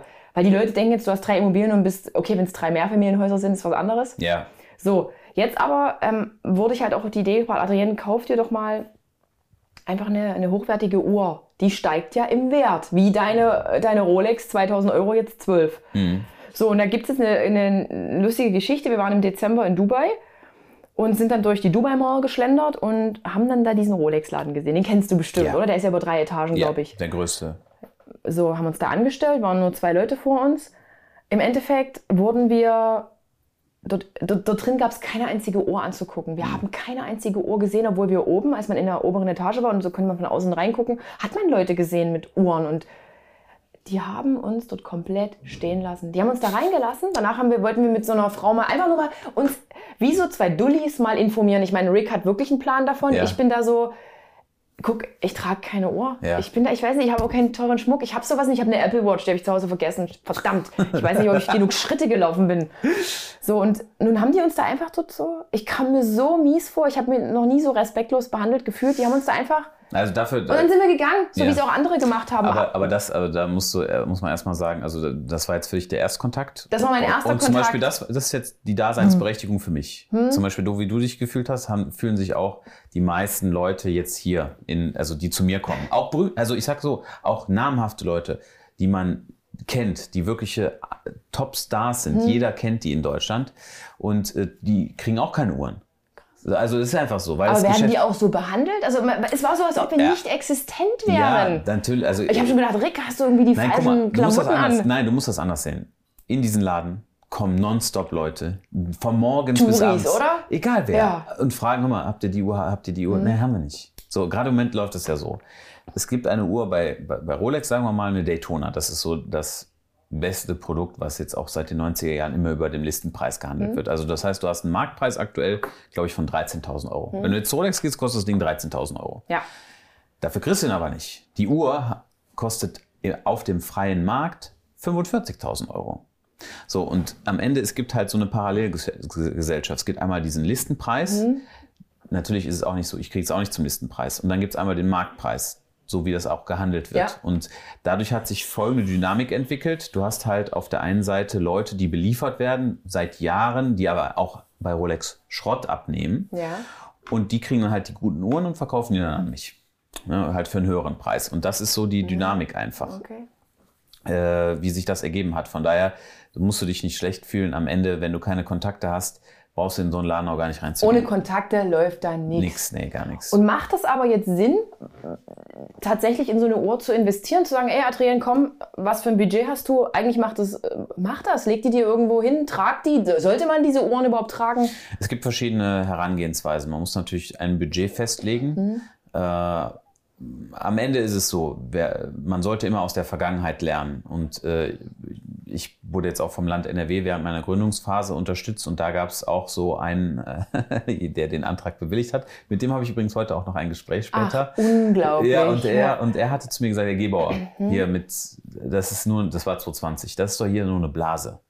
Mit hier Wertentwicklung und so, das wird auch alles wieder runtergehen. Da habe ich gesagt, hm, kann eigentlich sein, also weiß ich nicht, muss ich erstmal überprüfen. Und dann habe ich äh, im Businessplan halt eine, also ich habe dann mir drei Modelle rausgesucht, Submariner, GMT Master und Daytona und habe halt mal analysiert von 1990 bis 2020. Das war das ist ja ein 30-Jahres-Chart. Also im DAX gibt's äh, gibt's nicht Unternehmen, die, die so lange, äh, die so lange existieren. Und dann habe ich einfach mal geschaut, wie ist denn da die, die, der Chart, wie läuft das denn ab? Und da konnte man halt sehen, dass es eine konstante, ein konstantes Wachstum ist. Jetzt aktuell ist es so, dass die Uhren extrem performt haben. Innerhalb der letzten, sagen wir mal, zwölf Monaten ist, hat sich da einiges getan. Man muss, man muss wirklich darauf achten, was kauft man, äh, mit welchem Hintergrund, wie lange ist die Haltezeit, wie lange will man was kaufen. Aber als solches kann ich sagen, also Uhren als Wertanlage zu kaufen, lohnt sich. Aber man muss, man muss wirklich, also man darf jetzt nicht, äh, man muss bei dem kaufen, der auch wieder in der Pflicht ist, das zurückzunehmen. Wenn du jetzt eine Uhr kaufst, kannst, also dann kommst du wieder zu mir zurück und sagst, mal, ich will die jetzt nicht mehr, weil Ja. warum auch immer, irgendwas hat sich Ja. privat geändert, dann muss ich auch wieder ankaufen. Äh, darum sollte man immer darauf achten, dass man zu Leuten geht, die auch wieder in der Pflicht sind, das zurückzunehmen. Also äh, kurzfristig ist es so, kurzfristig, wenn man jetzt sagt, ich möchte eine Uhr jetzt kaufen und in sechs Monaten mit Profit verkaufen, das passiert auch und das gibt es auch. Aber das ist natürlich schon riskanter, wenn man jetzt auf die lange, wenn man jetzt sagt, okay, ich möchte drei Jahre, fünf Jahre oder zehn Jahre behalten, Ja. dann kann man ein Portfolio zusammenstellen, äh, was sehr krisensicher ist. Okay, Marc. Ja. Okay. Und ähm, sollte ich so eine Uhr auch tragen? Es gibt Modelle, die ungetragen sind, die, den Zustand solltest du nicht verändern, aber wenn wir jetzt äh, zur sichersten Form der Anlage gehen, also beispielsweise eine GMT Master Pepsi aus den 90er Jahren, die kostet momentan aktuell, sagen wir mal, 16.000 bis 17.000 Euro. Das aktuelle Modell kostet 30.000 Euro. Da sieht man, dass eine riesen Preisdifferenz ist. Die Uhr wird höchstwahrscheinlich gebraucht sein äh, und die könntest du dann halt auch tragen. Natürlich solltest du schon aufpassen, dass es jetzt nicht, dass es jetzt nicht mega verkratzt wird, aber so eine Uhr kannst du kaufen und tragen und du wirst trotzdem halt eine Wertentwicklung mitnehmen. aber nur zu besonderen Anlässen. Ja, also du sollst kein, Sport? ja, also du sollst kein Haus damit renovieren. Ne? Am Ende, Ja. man kann auch eine Uhr wieder aufarbeiten, so ist es jetzt nicht. Also man muss sich einfach entscheiden. Natürlich, wenn jetzt die stark gebraucht wird, dann ist natürlich immer kontraproduktiv. Ne? Mhm. Aber wenn du darauf aufpasst, kann man die schon Brauche tragen. ich dann Safe zu Hause? Äh, Es kommt auf den Wert an. Ich würde jetzt nicht raten, dass man, wenn man jetzt also diese, wir, wir, wir haben ja so ein Portfolio-Management, wo wir, wo Leute zu uns kommen, die Ja. sagen, das beginnt ja erst bei 350.000 Euro, wo wir halt dann Wie mein Immobilientyp hier ab einer Million. Mit Nein, deinen nein, drei Wohnungen nein, kannst du eigentlich einpacken. Nein, ich sag mal so, es gibt in jeder Preisklasse, es gibt Ja. Mhm. in jeder Preisklasse Gewinner, aber wenn man jetzt sagt, man möchte ein Portfolio aus Ja. verschiedenen Bestandteilen zusammenbauen, die Uhren kosten halt so viel, ne? da muss man schon auf verschiedene Beinen. Aber am Ende, man kann auch mit kleinen Uhren anfangen und sich dann hocharbeiten. So ist das jetzt auch nicht. ne? Polizei, nehmt ihr mich zurück? Kann ich wieder bei euch einsteigen, auch im Büro? Krass. Ja. Ja. Wenn ich jetzt aber sage, äh, 10.000 Euro, Marc, kannst du mir dann eine heute mitgeben? Also 10.000 Euro. Reicht nicht wahrscheinlich. Ja, also es gibt natürlich auch Uhren für jetzt weniger. Ne? Also wir fangen aktuell an bei, also wir haben ein Modell, zwei, drei Modelle, also zwei Modelle, die sind, sagen wir mal, bei 3000 Euro. Dann haben wir als nächste Preisklasse vielleicht so 7000 Euro für eine Vintage Datejust. Äh, und dann das, Sport, also ein Sportmodell, zum Beispiel das, was ich jetzt damals von meinem Vater bekommen habe, das liegt bei 12.000 Euro. Darunter wird es halt schwierig. Okay. Ne? Das ist halt so dies, das erste als Sportmodell, was du dir kaufen kannst. Und jetzt normale Menschen, also wie jetzt zum Beispiel normale Menschen, wir sind alles normale Menschen, aber ähm, Zuhörer, Zuhörerinnen, wenn die jetzt sagen würden, hey, der Marc ist mir sympathisch, ich habe halt noch einiges auf der hohen Kante, das verfällt jetzt gerade, Inflation, äh, ole, können die sich dann einfach jetzt unkompliziert an dich wenden? Ja, ist das ja. so? Oder sagst du, ah, nee, eigentlich, Nee, wir haben sei so, ehrlich? Nee, also wir haben so ein paar Hintergrundinformationen auf unserer Webseite Mhm. auch zu dieser, zu, zu diesem Punkt äh, und man kann sich da ein bisschen einlesen und sonst einfach mal die Fragen, die man so hat, per E-Mail stellen. Also Da seid ihr nicht verschlossen und seid auch nicht Nein. wieder Rolex-Laden und lasst die Na, Leute einfach wieder abtreten. mal, bei mir, bei mir Ja. egal was die Leute als Wunsch oder, so, oder als Fragen haben, am Ende, wir machen die Sachen halt möglich. Also am Ende, ähm, es gibt auch Leute, die haben gar keinen Kontakt und stellen also jegliche Art der Fragen und man muss halt dann austachieren, wie lange ist die Haltezeit? Äh, sollen die Uhren getragen werden? Ähm, sollen die Uhren nicht getragen werden? Hat man schon einen Vorbestand? Gibt es schon Uhren, die man besitzt? Sollte man vielleicht die Uhren, die man schon hat, verkaufen und in was anderes umtauschen? So und solche, mit sowas beschäftigen wir uns dann. Und würdest du aber auch sagen, wenn jetzt jemand nur diese 3000 Euro hätte, der wäre da richtig bei dir und dann organisierst du dem eine für 3000 Euro und die ist in 10 Jahren äh, 5000 wert? Nee, also wir haben. Klingt also, albern, oder? Also Ich will einfach nur schon von vornherein diesem- hier die nicht diesem- falsche Erwartungen ja, wecken. also mit, mit, also wenn man jetzt, also normalerweise nochmal zu. ich bin die mit den 3000 Euro, mehr ist da nicht.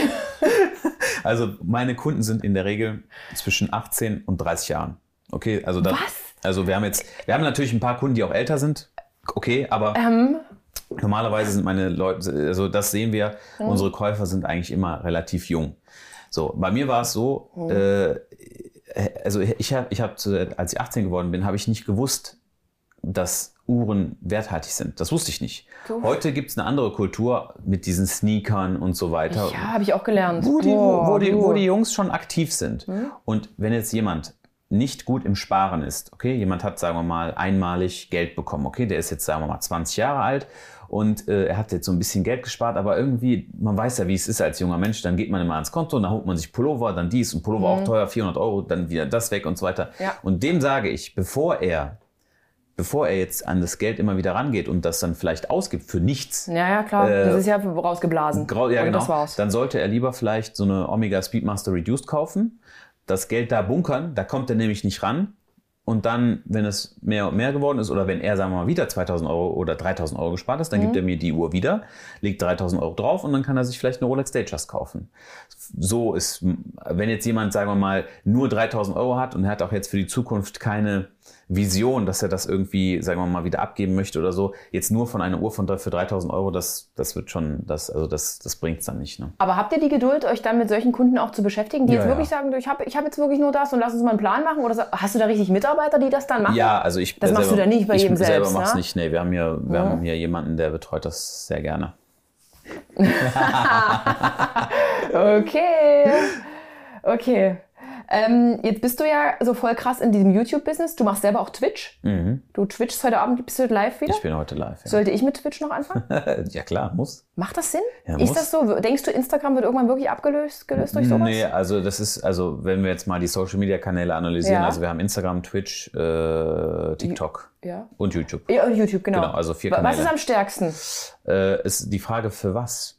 Also, ah, stimmt. also, du hast recht. also unsere, also sagen wir mal so, unsere Haltezeit, das heißt Leute, die jetzt, bei mir geht's meistens, wie ihr schon gemerkt habt, wenn ihr mir folgt, sowieso, es geht immer ums Verkaufen, bei mir geht Ja. immer ums Verkaufen. Also äh, wenn, wenn es jetzt darum geht, wo verkaufen wir am meisten, dann ist die Haltezeit der Leute, die auf unsere Webseite gehen und Produkte anschauen, bei YouTube natürlich am größten. Weil die Leute beschäftigen sich damit, gucken die Videos. Bei Instagram ist es am schnellsten. das Ja, heißt, die Leute, Content. genau, die gucken, klicken und wenn es für sie passt, kaufen sie. Äh, und bei TikTok ist es mehr Spaß und Reichweite, dass du halt einfach eine Exposure hast, große Reichweite und die Leute sehen das. Du kannst auch ein bisschen was Lustigeres machen und so weiter. Bei Twitch ist es so, du hast eine sehr nahe Verbindung und eine direkte äh, Kommunikation zwischen deinem Publikum. Das heißt, die Interaktion ist etwas ganz anderes. Wir haben zum Beispiel äh, Black Friday, okay, da kommt dann der Herbert äh, Stricker, der auch die Parfums macht, Ja. der kommt dann hier zu Gast. Wir sprechen die einzelnen Parfums durch. Was meinst du, was da abgeht? Die Leute natürlich kaufen das, wie QVC. Ja, ja. Und war das schon immer so? Oder hast du wirklich so ganz, ganz, ganz klein angefangen? Oder hattest du Glück, weil du gleich an die richtigen Leute geraten bist? Also wie hast du, wann hast du angefangen? Mit diesem ganzen Social Media Ja, äh, Stuff? ich glaube, mein erstes Video war 2018. Nein. Ja, 2018. Uh, ja. Das war mit, also da habe ich einfach Das, da warst du noch der Markt, den noch niemand kannte, oder? Niemand, Da hast du nein. gesagt, ich starte ich habe jetzt. ich hab einfach nur hochgeladen und zwar Ja. ging es darum, ich selber hatte ja keine Ahnung von Uhren. Oder es kann auch sein 2017, ich weiß Mhm. ja nicht mehr. Auf jeden Fall, ich habe mir selber halt die Uhren erklärt. Also das heißt, ich habe ein Video aufgenommen, wo wir dann zum Beispiel zweite Zeitzone, GMT Master und so weiter, wir haben einfach, ich habe einfach selber die Uhren vorgestellt und die Funktionen und dadurch mir etwas beigebracht. Und das ging einfach so weiter und dann kam der Durchbruch eigentlich ähm, Ende 2019. Da war so ein Food-Blogger, der auch so, so Lifehacks macht, Emra heißt der. Und der hatte schon über eine Million Follower. Und der war bei uns zu Besuch. Der hat das Video gedreht, 1 Euro Uhr versus 300.000 Euro Uhr. So, und damit ging es eigentlich los. Und dann mein zweites Video war direkt mit äh, Nico Inskop aus Ja, ja. Äh, Stuttgart und Tim Genau. Gabel.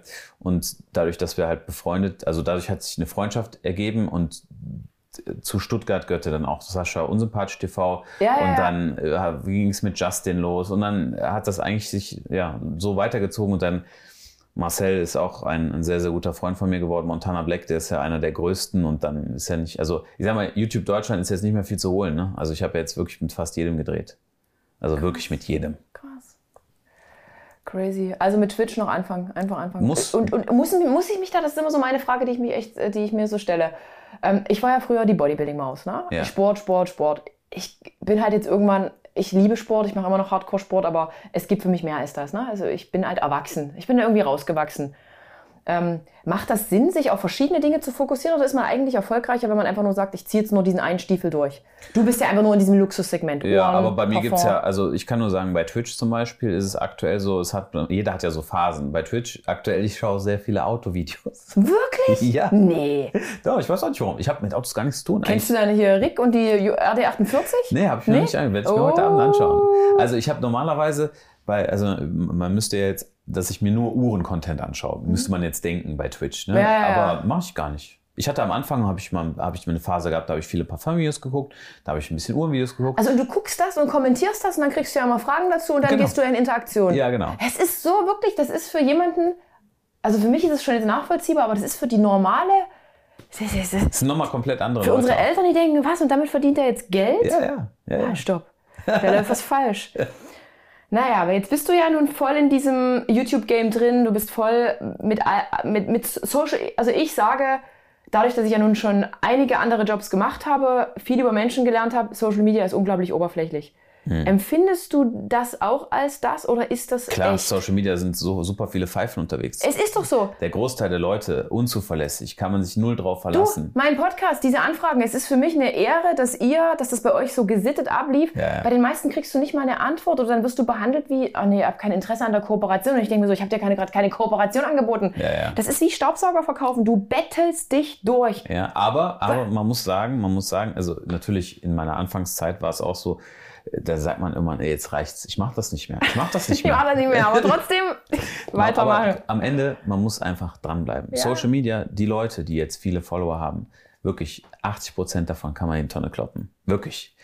Die Leute sind nett, nett und lieb. Es ist alles gut. Wenn du vor denen stehst, die würden, zum Beispiel, wenn du jetzt, sagen wir, du fragst jetzt irgendjemanden, okay, du hast nur den Kontakt über Instagram und sowas. Ja. Aber du wirst jetzt am Ende vor denen stehen, würdest sagen, sollen wir was machen? Würden die sagen, würden wahrscheinlich alle sagen, ja klar, das machen. Aber du, äh, ich weiß gar nicht, also die Leute sind auch meistens, haben vielleicht, ich weiß es nicht, auch vielleicht kein Management, die das dann übernehmen und so weiter. Ich, ich, ich kann es dir nicht sagen, aber das ist schon äh, sind einige anstrengend. ja, sehr Anstrengend. unsympathisch geworden, weil ich teilweise so denke, macht einfach wirklich mal einen richtigen Job und werdet mal, also mir fehlt manchmal wirklich so eine echte Persönlichkeit dahinter. Ich finde, viele denken, ich habe jetzt viele Follower, ich habe super viel dadurch geschaffen und jetzt bin ich jemand und das, das, das nervt mich manchmal. Man wird irgendwie Du so. musst das anders sehen. So ist das ich gar nicht. un- ich finde das unglaublich unangenehm. Nein, du musst das anders sehen. Die Leute, äh, so, also so würde ich sagen, denken die. Es, es gibt Leute, die haben eine gewisse Neigung schon, aber die meisten sind mehr unorganisiert. Mhm. Echt? Das heißt, wenn du jetzt zum Beispiel mit einer Anfrage kommst, Ja. okay, du sagst jetzt zu denen, komm, lass mal einen Podcast machen, dann in deren Kopf ist so, Podcast, muss ich dahin, kommen die zu mir, habe ich Zeit, vielleicht habe ich nicht geschlafen, vielleicht so, kriege ich dafür Geld und so. Das Ja. ist, also das hat damit zu tun, bei mir, bei mir ist es meistens, dass die Leute, mit denen ich jetzt Videos drehe, die erfolgreichsten YouTuber oder sowas, Ja. ne? ich sag mal so, ich habe die schon eingefangen. Das heißt, es gibt, eh- also für diesen gewissen Bereich bin ich der einzige Ansprechpartner. Mhm. Die haben alle Uhren von mir. Wenn die wieder verkaufen wollen, Ah, bist du wieder mit im Boot? Das ist Genau. sehr schlau. bei mir, bei mir kann man, bei, um mich kommt man nicht herum. Ja, das stimmt. Weil man, wenn man einmal bei mir gefangen Selbst ich ist, bin jetzt hier und habe eigentlich noch eine Anfrage. Ich, ich muss an meine Altersvorsorge denken.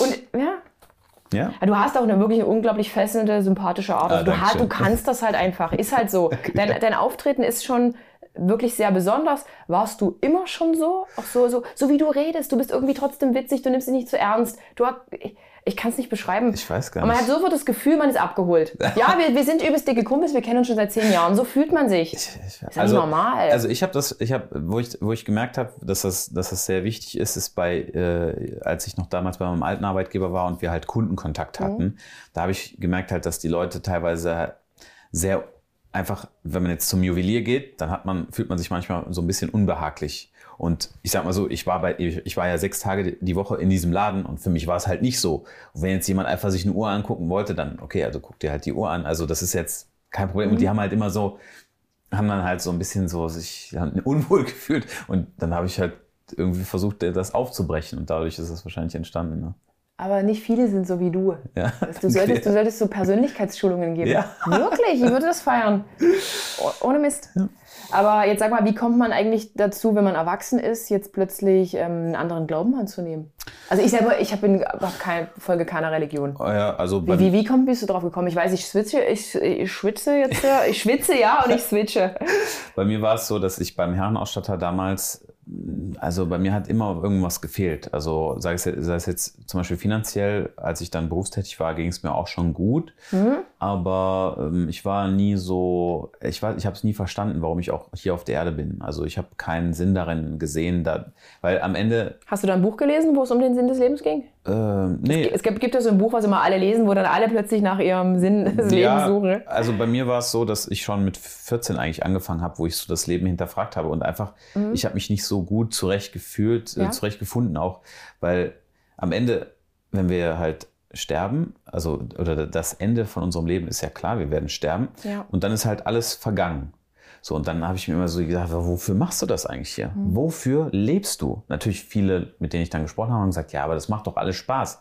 Ich gesagt, ja, okay, natürlich irgendwie, ja, man hat schon Spaß, aber irgendwie, das kann es nicht sein. Und da war ich äh, orientierungslos und dann, als ich das erste Geld verdient habe und insgesamt, dann war es auch so, du weißt ja, das ist dann auch mit so, dann geht man feiern, dann trinkt man Alkohol und gerade in Europa ist es oder in Deutschland ist es so, dass halt dieses Thema Alkohol schon sehr massentauglich ist. Also man trinkt, viele Leute trinken halt jeden Tag und dann mit Wein, dann wird's versch Ich bin absolut anti. ja, Komplett. Und, und früher war es halt so, dass ich schon, schon auch da Spaß dran gehabt habe Mhm. und dieses, dieses hat halt dazugehört. So.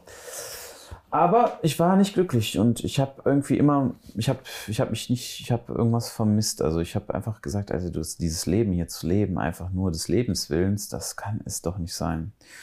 Und dann habe ich den Arbeitsplatz gewechselt Mhm. und dort war es so, dass äh, der Großteil, bis auf zwei Mitarbeiter, waren halt Moslems, also türkischen Hintergrunds.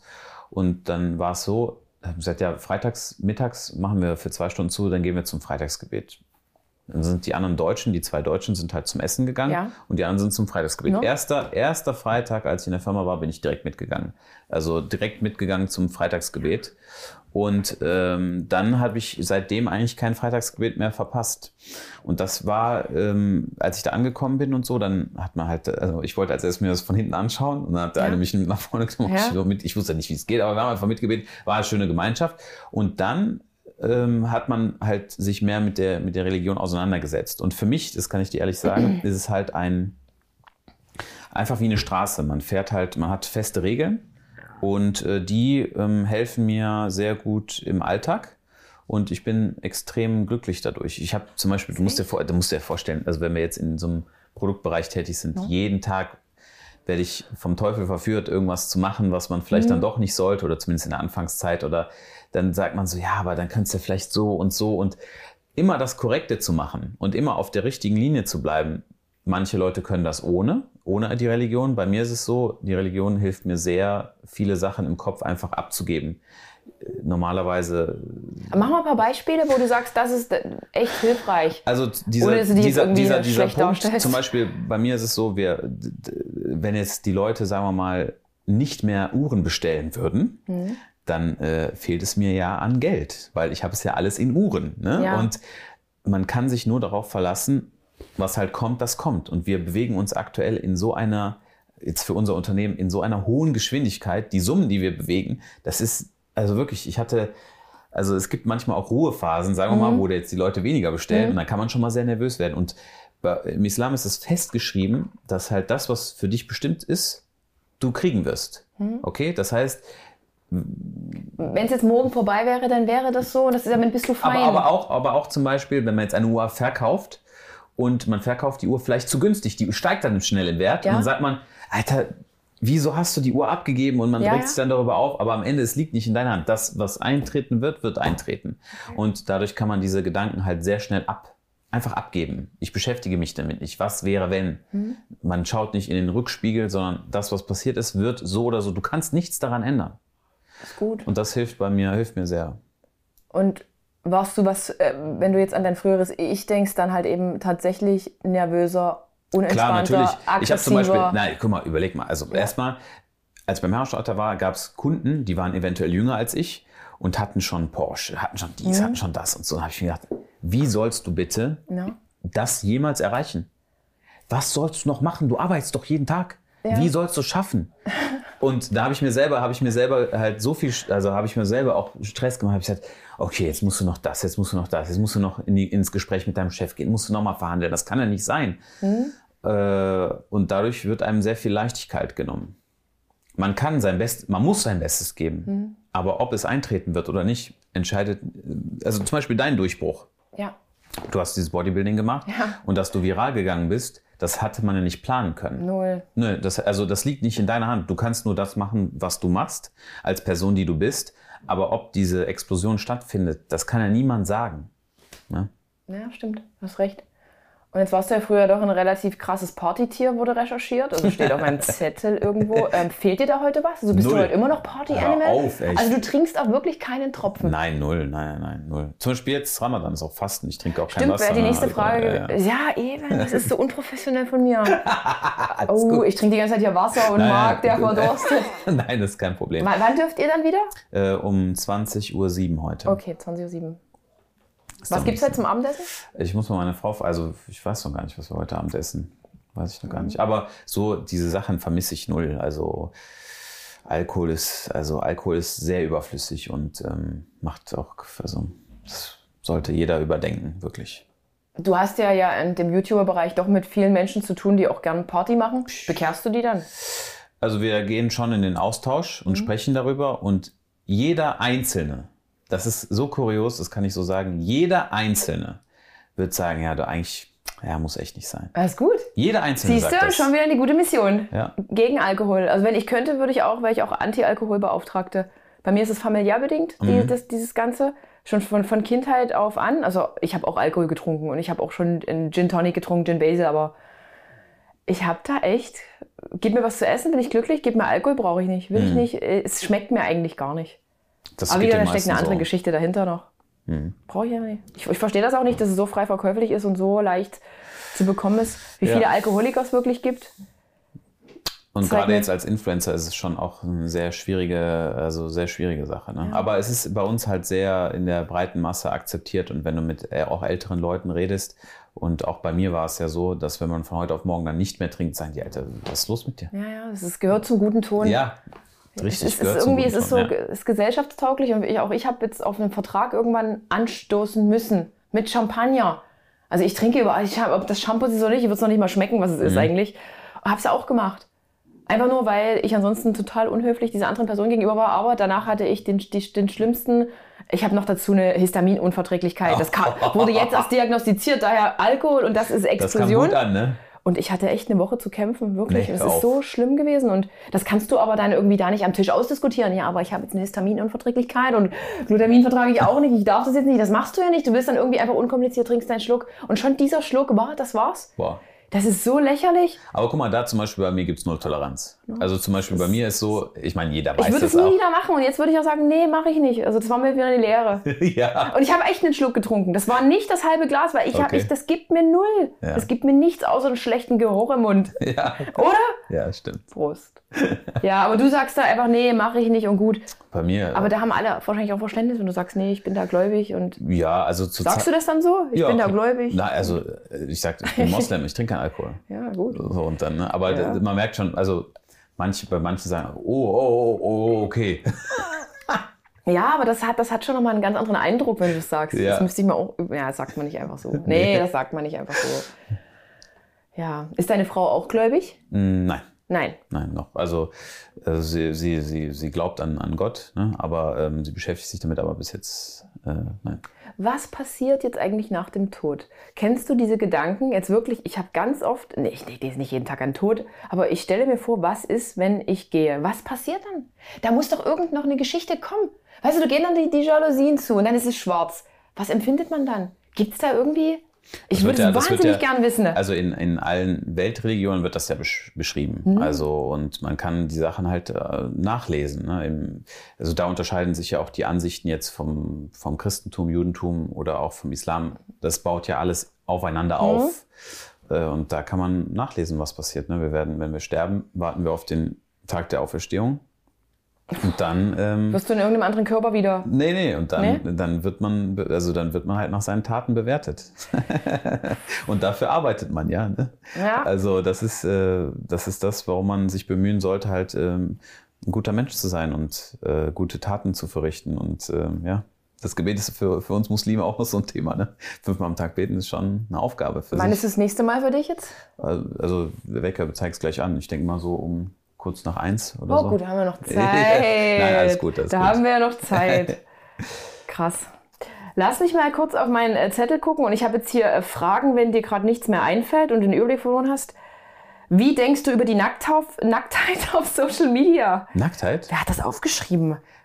Gibt es Nacktheit auf Gibt es Social Media? Nacktheit auf Social Media für dich? Also Wie meinem- siehst du das? Also in meinem Feed kommt da nichts. Ne? Nee. Wie bewertest du das bei anderen? Ist das okay? Ist das legitim? Ähm, Ich will auch mal so random Fragen stellen. Ich sortiere mich kurz. also ich weiß jetzt nicht, was man mit Nacktheit so, was man so, was, also, Also, also pass auf, ich zum Beispiel werde, ähm, ich trage kein BH mehr aus Prinzip. Ich habe da keinen Bock drauf. Ich möchte das auch nicht thematisieren. okay. Nippel, Brüste sind für mich jetzt nicht zwangsläufig sexuell. Ich stelle die jetzt nicht da und oh yo, ja. Mhm. Weil Es gibt ja so Accounts, die, da ist das erwünscht, dann soll das so sein und das ist fein. Ja. Und jetzt werde ich aber tatsächlich ähm, dafür an den Pranger gestellt, dass man meine Nippel durch Kleidung durchsieht. Ich sollte doch ein BH tragen. Ah, okay. Das ist total random. Das sind die Dinge, mit denen ich mich konfro also mit denen Also ich damit- konfrontiert werde. Das ist crazy, ich, oder? Damit habe ich mich jetzt noch nicht auseinandergesetzt, muss ich sagen. Aber ist doch eigentlich egal, oder? Wie, wie siehst du das? also, als also da, da ist jeder in seiner eigenen Verantwortung, wenn, also da kann man, also darüber jetzt zu urteilen, ist, Quatsch, oder? Ja, das, ich wollte es noch. ähm, deine Firma besteht ja eigentlich aus deiner Familie, oder? Du machst das ja mit deiner Richtig. Schwester und deiner Mom, richtig? genau. Wie ja. ist das Und meine so? Frau. Und deiner Frau. Ja. Und wie ist das so, in Familie zu arbeiten? Ist das manchmal schwierig? Oder ist es easy? Weil ich habe jetzt einen Instagram-Husband, das klingt, das klingt immer so lächerlich. Aber es ist nicht immer reibungslos.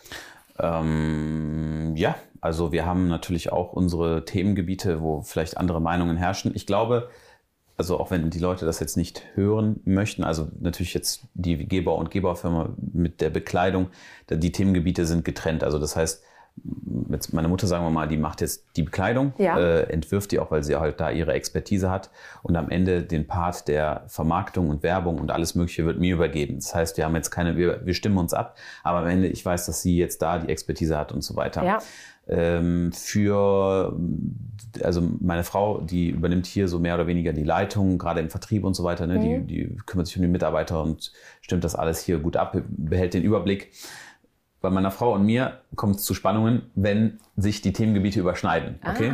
Aber am Ende ist es so, es kann auf einem Schiff nur einen Captain geben und das ist auch klar. Das mhm. weiß auch jemand. Wenn ich jetzt heute sage, es wird so nicht gemacht, dann gibt es da nichts zu diskutieren. Also was, was ich wirklich überhaupt nicht mag, ist, wenn man jetzt meine Entscheidungen in Frage stellt. Das mhm. hat mittlerweile aber auch jeder begriffen. Das heißt, wenn ich sage, wir machen es so, dann ja. wird es gemacht. Auch wenn die Leute es vielleicht nicht verstehen, wenn die sagen, aber wieso und ja, ja. so. Und von daher, ähm, es kommt nur zu Spannungen, wenn sich die Themenfelder überschneiden. Bei meiner Schwester ist so, muss ich sagen, meine Schwester ähm, läuft alles gut.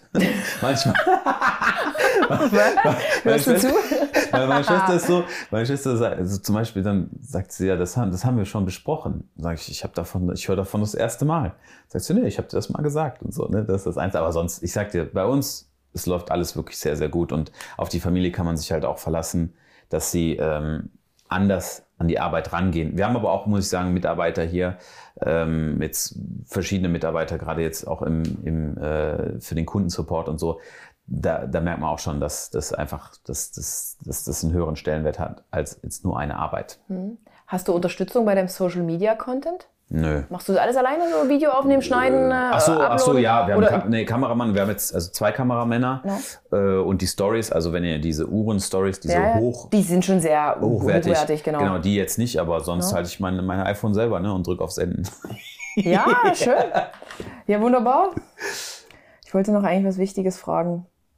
Genau, wir hatten doch jetzt, genau, da muss ich sagen, habe ich mich echt geärgert. Es war doch am Wochenende in Köln dieser Boxkampf. Ja, da warst du nicht da, ne? Ich war nicht da. Obwohl ich aus dem Sportbereich komme, ich habe keine Einladung erhalten und ich verstehe es nicht, warum. Nein, aber das, da, guck mal, jeder, der hinkommt. Siehst du die Träne hier? Nein, jeder, der kommen wollte, der muss, da, der muss sich selber melden. Weil, guck mal, jeder, also da, wir hatten ja auch verschiedene Events. Äh, wir haben damals angefangen mit so einem Go-Kart-Event und so weiter. Man kommt manchmal gar nicht so da drauf. Ne? Und die Influencer auch, ich verstehe das, aber zum Beispiel selbst Knossi hat keine Einladung bekommen. Knossi mhm. musste auch fragen, mhm. ob er so dahin kommt. Ne? Und also äh, von daher, das ist die, der, bei dem Event, da kommt auch wieder das ins Spiel. Die Leute sind ja, die haben so viel, das ist auch unvorbereitet, weißt du, und wenn du dahin wolltest, dann musst du einfach sagen. Einfach sagen, zack, oder Karte kaufen und Ja, aber du kannst einfach Bescheid sagen und dann. Ja, ich war, das hatte ich nicht so richtig auf dem Schirm, als, als, dann, als das Kind im Brunnen war. Und jetzt sag mal, das ist ja, würdest du jetzt solche Dinge wie diese Veranstaltung als schon Sachen der Zukunft ansehen? Werden die bald eigentlich das normale TV ablösen? Ja, wir hatten die Diskussion live mit Pietro Lombardi. Oh. Da habe ich ihn dasselbe gefragt. Der ist auch Kunde von dir, ne? In Sachen Ohren, darfst du das sagen? Äh, also Pietro, ich habe es recherchiert, also muss es ja so sein. Nein, wir hatten Pietro, Pietro ist bei mhm. meinem alten Arbeitgeber sehr gut aufgehoben. Ich will jetzt hier niemanden abwerben und der hat auch, muss man sagen, immer zu meinem alten Arbeitgeber gehalten, was auch völlig in Ordnung ist. Mhm. Aber im Social Media Bereich haben wir äh, ab und an mal Kontaktpunkte. Ich mag ihn sehr gerne. Mhm. Ähm, also wir hatten jetzt 450.000 Live-Zuschauer. Ähm, bei, bei der Plattform Join war das, nicht auf YouTube. Und genau. dann hatten wir noch äh, knapp 13.000 oder 14.000 Leute in der Halle. Mm, und er hat auch dasselbe gesagt. Er meinte, das Fernsehen wird damit ordentlich zu kämpfen haben. Es hat mehrere Aspekte. Wir sind schneller, äh, ja. unbefangener. Das heißt, wir haben jetzt keine Verpflichtungen gegenüber dem TV, dies und das. Und dadurch ähm, kann man einfach besser agieren. Mhm. Und das wird am Ende, also das Fernsehen, ich wüsste nicht, wie, also wann, wann habe ich das letzte Mal Fernsehen geguckt? Netflix. Du, Guckst du Netflix? Ja, aber auch Netflix äh, ja? bedient eigentlich dasselbe System. Man hat einen selbstbestimmten Inhalt der Sendungen. Mhm. Weißt du? Also, dass man jetzt nicht einfach, äh, einfach nur den Fernseher anmacht und äh, dann halt schaut, sondern es, man, man kann halt selber bestimmen, was man sehen möchte. Ja, ich denke auch, das Fernsehen wird irgendwann abgeschafft. also gerade solche Themen wie Werbung oder sowas, um das zu buchen, das sind ja. Kosten, das ist ja Wahnsinn, auch Werbeclips ja. zu drehen, das sind Budgets, die sind gigantisch ja. und am Ende im Social Media Bereich hat man dieselbe Reichweite für weniger Geld. Ja, es ist wirklich so. Und ähm, ansonsten ähm, nochmal eine Frage zu deinem Content. Du bist ja nun absolut in diesem Luxussegment unterwegs. Ähm, ich selber ich hatte es ja vorhin schon mal gesagt, ich wiederhole mich, glaube ich, ich bin ja nun irgendwie erwachsen. Auch ich habe mir jetzt schon mal eine Louis Vuitton-Handtasche gekauft. Habe ich vorher nie gehabt. Ich habe immer eine Handtasche 20 Jahre oder Armbanduhren. Ich mache mir halt einfach nicht, nicht viel daraus. Ähm, obwohl man halt immer mal ein was Hochwertiges, ich, ein was Hochwertiges ist okay. Ich habe manchmal das Gefühl, Hochwertigkeit ähm, oder Luxus kommt manchmal bei meiner Community nicht so gut an. Hast du damit auch manchmal Probleme, dass dann Leute sagen, ey, preu jetzt hier nicht so rum mit dem und dem und dem? Oder hast nee. du dir eigentlich so eine Community hochgezogen? Ja, ich glaube ich glaub schon. Aber äh, also, es also, ist eigentlich eine interessante Frage, weil man könnte schon so sagen, so, boah, das, der prollt ja schon, ne? Der fährt jetzt hier ja. mit dem Ferrari. Weil ich habe das Gefühl, das Luxusgüter so. werden automatisch irgendwie mit, oh, jetzt hat die hier, verdient die viel zu viel Geld, das hat die gar nicht verdient. Mhm. Also ich habe damit, äh, es ist auch eine, also ich kann mir eigentlich bei dir nicht vorstellen, dass wenn du das so transportierst, dass die Leute das als negativ empfinden. Gibt, ne? gibt es tatsächlich. Also ja. das ist echt so, so eine Sache. Ich, hab mir un, ich behalte mir unglaublich meine Bodenständigkeit, weil ich weiß, wo ich herkomme. Mhm. Es klingt total platt, das sagt bestimmt jeder. Aber es ist halt so. Ich habe wirklich Dinge gesehen, es ist halt durch den, auch durch den Polizeijob. Klar. Du bist dann nicht so abgewichst, so. Ja man geht mit vielen Dingen sensibler um als andere vielleicht, obwohl ich halt trotzdem knallhart bin. Also ich bin manchmal in meinem Auftreten schon härter, dass andere vor mir Angst haben, ja. was sie eigentlich nicht haben müssen, weil ich sehr, doch sehr verschlossen und äh, selber sensibel bin, aber egal. Genau, aber ich habe das Gefühl, es kommt nicht an. Ich habe mir zum Beispiel jetzt tatsächlich, mein erstes Auto war ein Polo, den fahre ich immer noch. Eine uralte Gurke habe ich mir damals gekauft und der hat, nach meinem Bandscheibenvorfall habe ich halt gemerkt, du wirst, wenn du einmal Rücken hast, das kriegst du nicht mehr so schnell los. Ja. Ich hoffe, du wirst es nie haben. Ja. Es ist das Schlimmste, was man haben kann. Und es kommt immer wieder. Also wusste ich, diese kleine Gurke ist für lange Strecken. Jetzt fahre ich halt öfter mal nach Köln, mal nach Hamburg. Ist nicht mehr geeignet. Der Sitz ist schon ganz hochgepumpt habe ich mir jetzt wirklich einen Porsche gekauft. Mhm. Ich habe mir jetzt erst erste, ein erstes hochwertiges Auto und der Polo war immer als Running Gag der Porsche. Das war immer so, ich fahre jetzt mit meinem, Porsche vor, aber war halt immer noch mein, mein alter okay. Lumpenpolo. Genau. Aber das kam trotzdem nicht so gut an. Mhm. Und ich verstehe es halt einfach nicht, warum. Ist das ein deutsches Problem? Habe ich mir die falsche Community rangezogen? Oder woran liegt das, dass sowas immer so krass argwöhnisch beäugt wird? Boah. Weil ich ja niemals die Tussi bin, die da mit ihren neu frisch lackierten Nägeln, ich bin in Porsche, Leute. Ich mache das immer noch um eine nette Art. Ja, also ich kann dir ein anderes Beispiel geben. Also wenn wir jetzt, wenn man jetzt mal sagt, man geht nach Afrika und sammelt dafür ein Waisenhaus Spenden, ja. Ne? ja. dann ist das mit Sicherheit wertfrei einfach eine gute Sache. Ja, komplett. Das ist eine gute Sache. Ja. Aber es wird auch, es gibt auch da wieder jemanden, der sagt, ja, aber wie bist du denn da hingekommen? Mit dem Flugzeug? Ah, mit dem Flugzeug, der CO2-Ausstoß aber nicht gut. Ja, ja. Oder der sagt, warum sammelst du denn Spenden? Du hast doch genug Geld, spende doch selber. Genau. So, und von daher, solche Sachen muss man einfach überhören. Es gibt viele Leute, die auch selber eventuell unzufrieden miteinander sind. Und das muss man einfach ausblenden. Ich sag mal so, bei mir haben jetzt die Dinge alle einen wirtschaftlichen Hintergrund. Zum Beispiel mhm. bei Porsche ist es so. Äh, der GT3 ist leider weg, weil, der, weil ich ihn kaputt gemacht habe. Mhm. Aber wir haben trotzdem noch einen 991.2 GTS. Mhm. So, ich habe dieses Auto gekauft für, ich glaube, 103.000 Euro. Ja. Jetzt aktuell wird es gehandelt, glaube ich, für 125.000 Euro. Mhm. Das heißt, es kommt ja darauf an, was man kauft, mit welchem Hintergrund. Wenn du jetzt, sagen wir mal, einen Renault dir holen würdest, hättest du mit Sicherheit einen 20.000 Euro Wertverlust. Und genauso ist es auch mit so einer Uhr. Nehmen wir einfach das, die günstigste Rolex, eine Rolex Datejust, okay, mhm. die jetzt 6.000, 7.000 Euro kostet die hat ja früher gekostet 1000 Euro. Und das ist krass, einfach, das ist, so einfach, das ist einfach teurer geworden wow. über die Zeit. Und diese Artikel überleben uns beide. Also die Artikel, also so eine Dayjust wird hier noch sein, wenn wir schon gestorben sind. Mhm. Und genauso so eine Louis Vuitton Tasche. So, also sorry, aber eine Louis Vuitton Tasche hat jedes Jahr eine Wert, äh, also die, die heben die Preise jedes Jahr mindestens fünf ja. bis sieben Prozent an. So und von daher, was sollst du denn eine Sache zehnmal kaufen, zum Beispiel, äh, kauft lieber einmal ordentlich und dann hast du es. Ja. Also denke ich wirklich, und das transportiere ich aber, ich habe echt das Gefühl, es ist so ein deutsches Problem. So, ich, wir, ich, wirke plötzlich abgehoben. Aber und ich denke so, was? Nein, aber solche, solche Sachen muss man einfach überhören und weiter auf der Spur bleiben. Es wird immer Leute geben, die etwas auszusetzen haben. Das ist bei mir so, es ist immer so. Man muss einfach das überhören. Jetzt blendest du aber komplett aus. Gehst du eigentlich auch auf so Hater-Nachrichten ein, dass du dann auch dir mal die Zeit nimmst und sagst, hey, lieber Johnny. Das sollte man nie machen. Gar nicht? Niemals. Dann Wirklich? Niemals. Einfach löschen? Einfach löschen. Okay, krass. Niemals. Weil Nicht, ich, ich bemühe mich dann immer noch. also auf Kommentare zu antworten ist das Schlimmste, was man machen kann. Das hat es- also es ist vertan, also das ist, damit damit verschwendest du Zeit. Wenn ein Kommentar kommt, du darfst niemals antworten. Niemals. Und das habe ich, also diese, diese, diese, diese Weisheit habe ich von einem anderen YouTuber, der dafür bekannt ist. Der, der ist jemand, der äh, also in seinem früheren Content war immer so dieses Hassthema eine riesen, Riesensache. Und äh, er ist auch ein Türke, John Broke heißt der. Ja. Und, der, und der, der hat mir gesagt, der, der hat mir gesagt, pass auf, Marc, tu mir einen Gefallen, bitte antworte niemals auf Kommentare. Niemals. Niemals. Niemals. Ja, Aber meint er jetzt generell nur Hate-Kommentare, oder? Hate-Kommentare. Ja, genau. genau. Krass, und ich gebe mir immer noch die Mühe, versuche dann auch was zu erklären Bringt und denke mir was? so, Bringt nee, was? nie, nie. Okay. Guck mal, bei mir auf meinen Kanälen herrscht Censorship, okay? Bei mir wird zensiert. Schreib deine Meinung, die gefällt mir nicht, fliegt raus. Krass. oh mein Gott, ich kann noch so viel lernen, ich kann noch so viel lernen. Oh mein Gott. Was ist deine Lieblingsuhr? Meine Lieblingsuhr, ja, meine erste Uhr, ne? Die Rolex, die, wenn ich mich entscheiden müsste. Die, die du selbst gekauft hast, die von deinem Dad? Von meinem Dad. Wirklich? Ja, ja. Okay. eben, Die hast du auch noch. ja. Die hast du noch. Das ist eine sehr simple Uhr, Mhm. äh, die man immer anziehen kann. Dadurch, dass sie auch schon etwas älter ist, kommt es auch bei anderen Leuten nicht so rüber, als wenn er, hat jetzt seine erste Uhr geholt, sondern das ist wirklich etwas, was zeigt, man hat sich mit der Thematik auseinandergesetzt. Wenn man eine Uhr bei dir kauft, wie lange muss man dann warten? Kriegt man die dann sofort? Ja, ja, also das, Das ist wir, wirklich immer so online und dann geht los. Genau. Also wir haben jetzt keine Artikel, die wir nicht auf Lager haben. Hast du nur 10 Uhren im eigenen Bestand, privat? Boah, privat, ich weiß gar nicht, wie viel ich habe.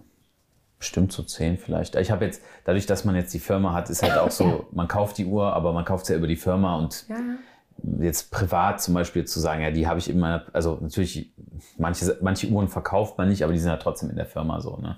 Also von daher kann ich gar nicht sagen. Was ist dein Lieblingsessen? Mein Lieblingsessen, boah, mein Lieblingsessen, puh, was esse ich am liebsten? Ich habe jetzt in der kürzlichen Vergangenheit halt herausgefunden, dass äh, Käse und so und Weizen ein Problem ist. Wirklich? Ja. Herzlichen Glückwunsch, das kommt mit dem Alter. Das, also ich habe und dadurch, also normalerweise ich hab, Pizza habe ich sehr geliebt, ne? Und äh, aber ich kann es halt sehr. Naja, Pizza ist schon bei mir die Nummer eins. Ja, aber ich kann es halt nicht jetzt essen. Ne?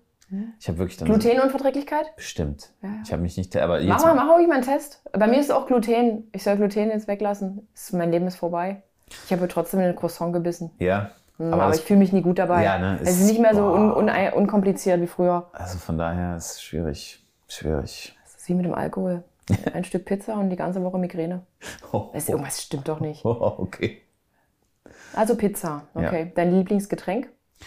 Ähm, also nee, also so, mein Lieblings, ich trinke eigentlich nur Wasser. Wirklich? Ja, ich habe sonst nichts. Aber Wasser. du trinkst schon gern Kaffee. ja, morgens halt ein. Morgens. Aber das war's. Ja, man könnte jetzt meinen, du trinkst so am Tag so fünf, sechs Espresso. Nee. Aber du hast doch eine sehr frische Haut. Ich trinke jetzt nicht, ich, also ich denke, ich zum Beispiel jetzt, also jetzt natürlich im Ramadan sowieso, aber normalerweise tagsüber, ich trinke immer morgens einen Espresso und dann denke ich mir so, boah, jetzt gleich, wenn du im Büro bist, trinkst du noch einen. Und dann kommt es nie dazu. Es kommt nie dazu. Krass. Ja, Naja, dein liebstes Reiseziel? Dubai. Wirklich? Bei mir auch. Ich liebe Dubai. Und andere können es nicht verstehen. Die sagen, da ist so krasse Unterdrückung und was da so hintenrum passiert. Das würde ich halt alles ausblenden und ich würde falsche Werbung machen für dieses Land. Also da habe ich auch natürlich gewisse Kommentare auch schon gehabt, aber man sollte immer ähm, sich selber ein Bild davon machen. Also wir haben natürlich, dadurch, dass wir oft da sind und auch, äh, man sollte selber mit den Leuten, mit den hart arbeitenden Leuten halt sprechen. Sagen wir mal Taxifahrer, Pakistaner, die Leute, die äh, sauber machen und so weiter. Und da wird man sehr schnell merken, dass die deutsche Denkensweise äh, Ja. beschränkt ist. Man kann das so nicht antworten, weil, jetzt gebe ich mal ein anderes Beispiel. Wir waren mit einem äh, Taxifahrer und meine Frau ist mitgefahren und dann war es so, dass dann hat er gesagt, oh, schaut mal hier, meine Frau hat gerade das Kind bekommen. Also jetzt gerade, jetzt Ne? gerade. Jetzt, ne? Und dann Victoria natürlich so, ja, wollen Sie nicht lieber jetzt da sein und so? Und sagte, ja, klar, aber wir sehen uns halt nur zweimal im Jahr. Und dann ging es halt auch, dann sprechen wir darüber, ja, okay, aber so mit Dubai und so, wie ist das jetzt hier und mit dem Unterdrücken und so. Und dann die eins, der, der einzige Ausweg für diese Leute, ob es jetzt Leute aus Pakistan, Indien oder sonst wo sind, ist dieser Job. Das heißt, man kann sich jetzt entscheiden und sagen, ja, Dubai ist schlecht, aber Ja. diese Leute vor Ort sagen, wir haben für unsere Familien keine andere Möglichkeit. Diese Arbeit oder das, was uns hier eröffnet wird, ist eine Möglichkeit, um aus diesem, aus dieser Armut halt zu entkommen. Natürlich können wir darüber sprechen und sagen, da ist, wird zu wenig Geld bezahlt und dies und das. Aber eine Sache ist auch klar. Deutschland möchte sich mit solchen Leuten auch nicht beschäftigen. Und von daher ist es ähm, eine Sache, Dubai hat mit Sicherheit in der Vergangenheit auch oder hat an sich gearbeitet, äh, was auch Arbeitsrecht und so weiter angeht. Aber das, was wir heute da sehen, ist äh, ein, ein funktionierendes Staatssystem, was also den Service, die Qualität, die wir da sehen, da ist Deutschland aber meilenweit unterlegen. Und ähm, die Leute, die jetzt darüber urteilen und sagen, ja, das ist alles hier Unterdrückung und Sklaverei und so weiter, bitte tut mir den Gefallen, bevor ihr solche Aussagen tätigt. Fliegt dahin, macht euch selber ein, ein Bild davon, fragt die Leute, die sind auf der Straße unterwegs, geht in, den, in, den, in, den, geht in die Souks rein, sprecht mit den ja. Leuten, was da los ist und dann werdet ihr merken, dass es dann am Ende doch nicht so, nicht, nicht so einfach ist und doch nicht so ist, wie ihr äh, so schnell urteilen könnt. Wir Deutschen neigen dazu, sehr schnell zu verurteilen. Und wir hatten so eine Welle, mhm. äh, weiß ich noch, vor zwei Jahren wenn du nach Dubai fährst, oh, ist alles furchtbar und so weiter. Leute, so einfach ist es nicht. Und das, was wir hier machen, mhm. da gibt es auch viele Punkte, wo man sagt, ja, ist auch Unterdrückung und dies und das. Von daher ganz, ganz schwieriges Thema. Also, aber ich ich finde es gut, dass du das so äußerst, denn ähm, ich war nun zweimal in Dubai und auch das letzte Mal habe ich wieder Nachrichten dazu bekommen, habe die aber in dem Fall gelöscht. Ich hatte auch kurz vor, mich dazu zu äußern, einfach mal ein Statement abzugeben. Dann haben wir aber so ein bisschen recherchiert und hier und da und in irgendwelchen Lektüren wird das halt alles immer noch mal anders dargestellt. Und habe ich dann auch gedacht, nee, ich traue mich nicht. Ich traue mich einfach nicht. Ich halte lieber meine Klappe, sage nichts ich, dazu. Verstehe ich auch, weil ich bin ja jeden Monat da. Ne? Also von ja. daher ist das ein bisschen... Ja, es ist ja... Nein, man muss sich damit auseinandersetzen. Man muss sich wirklich selber auseinandersetzen, wirklich mal da gewesen sein, sich wirklich, wie du schon sagst, Gespräche führen, unterhalten. Ja. Und ich, ja, ich sag da nichts mehr dazu. Ich mag Dubai, keine Ahnung. Ich lieb's da. Ich liebe den Geruch, ich liebe die Sauberkeit, ich liebe einfach diese Hotels. Was ist dein Lieblingshotel? Also wir haben, äh, also wir sind sehr gerne im Raffles, The Palm. Das ist hm? früherer Emerald Palace. Ja, da sind sag wir, was. da sind wir, also da haben wir sehr gute Kontakte. Ein Freund arbeitet da und ähm, sonst werden wir hoffentlich jetzt in acht Monaten im Versace Hotel unseren, unser Geschäft aufmachen. Naja. Ist das nicht im Burj Khalifa? Nee, nee, das ist. Äh, Welches war denn? Das war Armani Hotel. Armani. Armani. Ah, ah. ja. ah, okay. Oh, ich mag das. Ich mag es wirklich. Ich mag das Klima, die Freundlichkeit.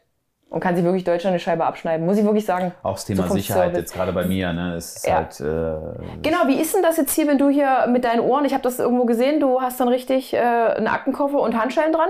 Nein, so läuft das nicht, nein. Also man wird mich so nie mit Uhren auf der Straße sehen hm. äh, und sonst habe ich immer Security mit dabei.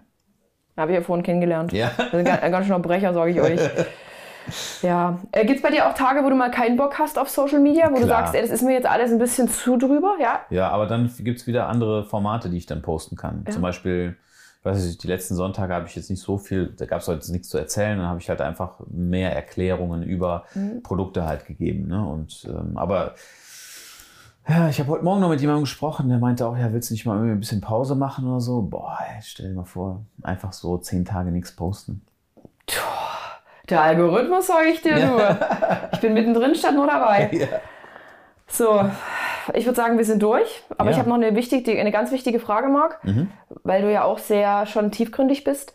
Was sind drei Weisheiten, die du im Laufe deines Lebens ähm, mitbekommen hast, die du jetzt den Zuhörerinnen mitgeben möchtest? Ja. Drei Dinge, wo du sagst, das ist echt so essentiell. Denk mal drüber nach. Also, wenn ihr wenn es um die wichtigsten Eigenschaften geht, die man so mitnehmen kann. Bei mir ist der Job halt der größte Bestandteil meines Lebens.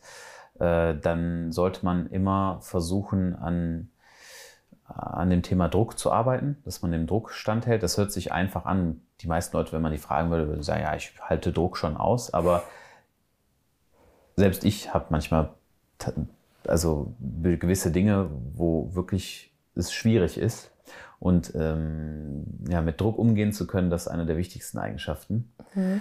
Dann ähm, ist das Thema der Ehrlichkeit oder die Wahrheit auszusprechen, das ist der Schlüssel zum Erfolg. Also mhm. wenn man äh, immer den geraden Weg geht, dann ähm, nur so kann es gehen. Also die, auch wenn wir jetzt im Internet mal so andere Gestalten uns anschauen, die auch immer versuchen, von links nach rechts und so weiter, mhm. das wird nie eine Lösung sein, auch wenn es schwer ist und auch wenn man denkt, aber wenn ich jetzt die Wahrheit sage, dann, dann, dann gibt es da wieder Probleme und der versteht das nicht. Und lieber sage ich jetzt doch eine Notlüge, das kann es nicht sein. Man muss wirklich immer die Wahrheit sagen und das darauf auch Wert legen. Ja. Und als äh, letzte Eigenschaft, tja, als letzte Eigenschaft, ich weiß gar nicht. Eine Weisheit. Weisheit. was Eine man- Weisheit. Was würde Marc seinen Kindern, was wird er ihnen mitgeben? Ja, die Rolex, die eine da? Was würde ich sonst noch mit sagen? Verkauft niemals eure Uhren. Ich habe nur eine Apple Watch, da ist nichts zu holen bei mir. Das wäre es, glaube ich. Vielen Dank, Marc. Gerne. Hat Spaß gemacht? Mir hat es auch Spaß gemacht. Ich habe wieder viel gelernt übers Leben, Ja. wie ich mit äh, blöden Kommentaren umgebe, äh, umgebe, umgehe, äh, umgehe, umgehe. Dubai ist trotzdem schön. Jeder soll sich ein eigenes Bild machen, bevor er einfach urteilt. Genau. Das, das war's. Das Und war's. jetzt reden wir wirklich über die wichtigen Dinge. Genau. Ich muss mein Portfolio aufpumpen. Okay, ich danke dir, Marc. Gerne. Bis bald. Bis bald. Adios, ihr Lieben. Tschüss.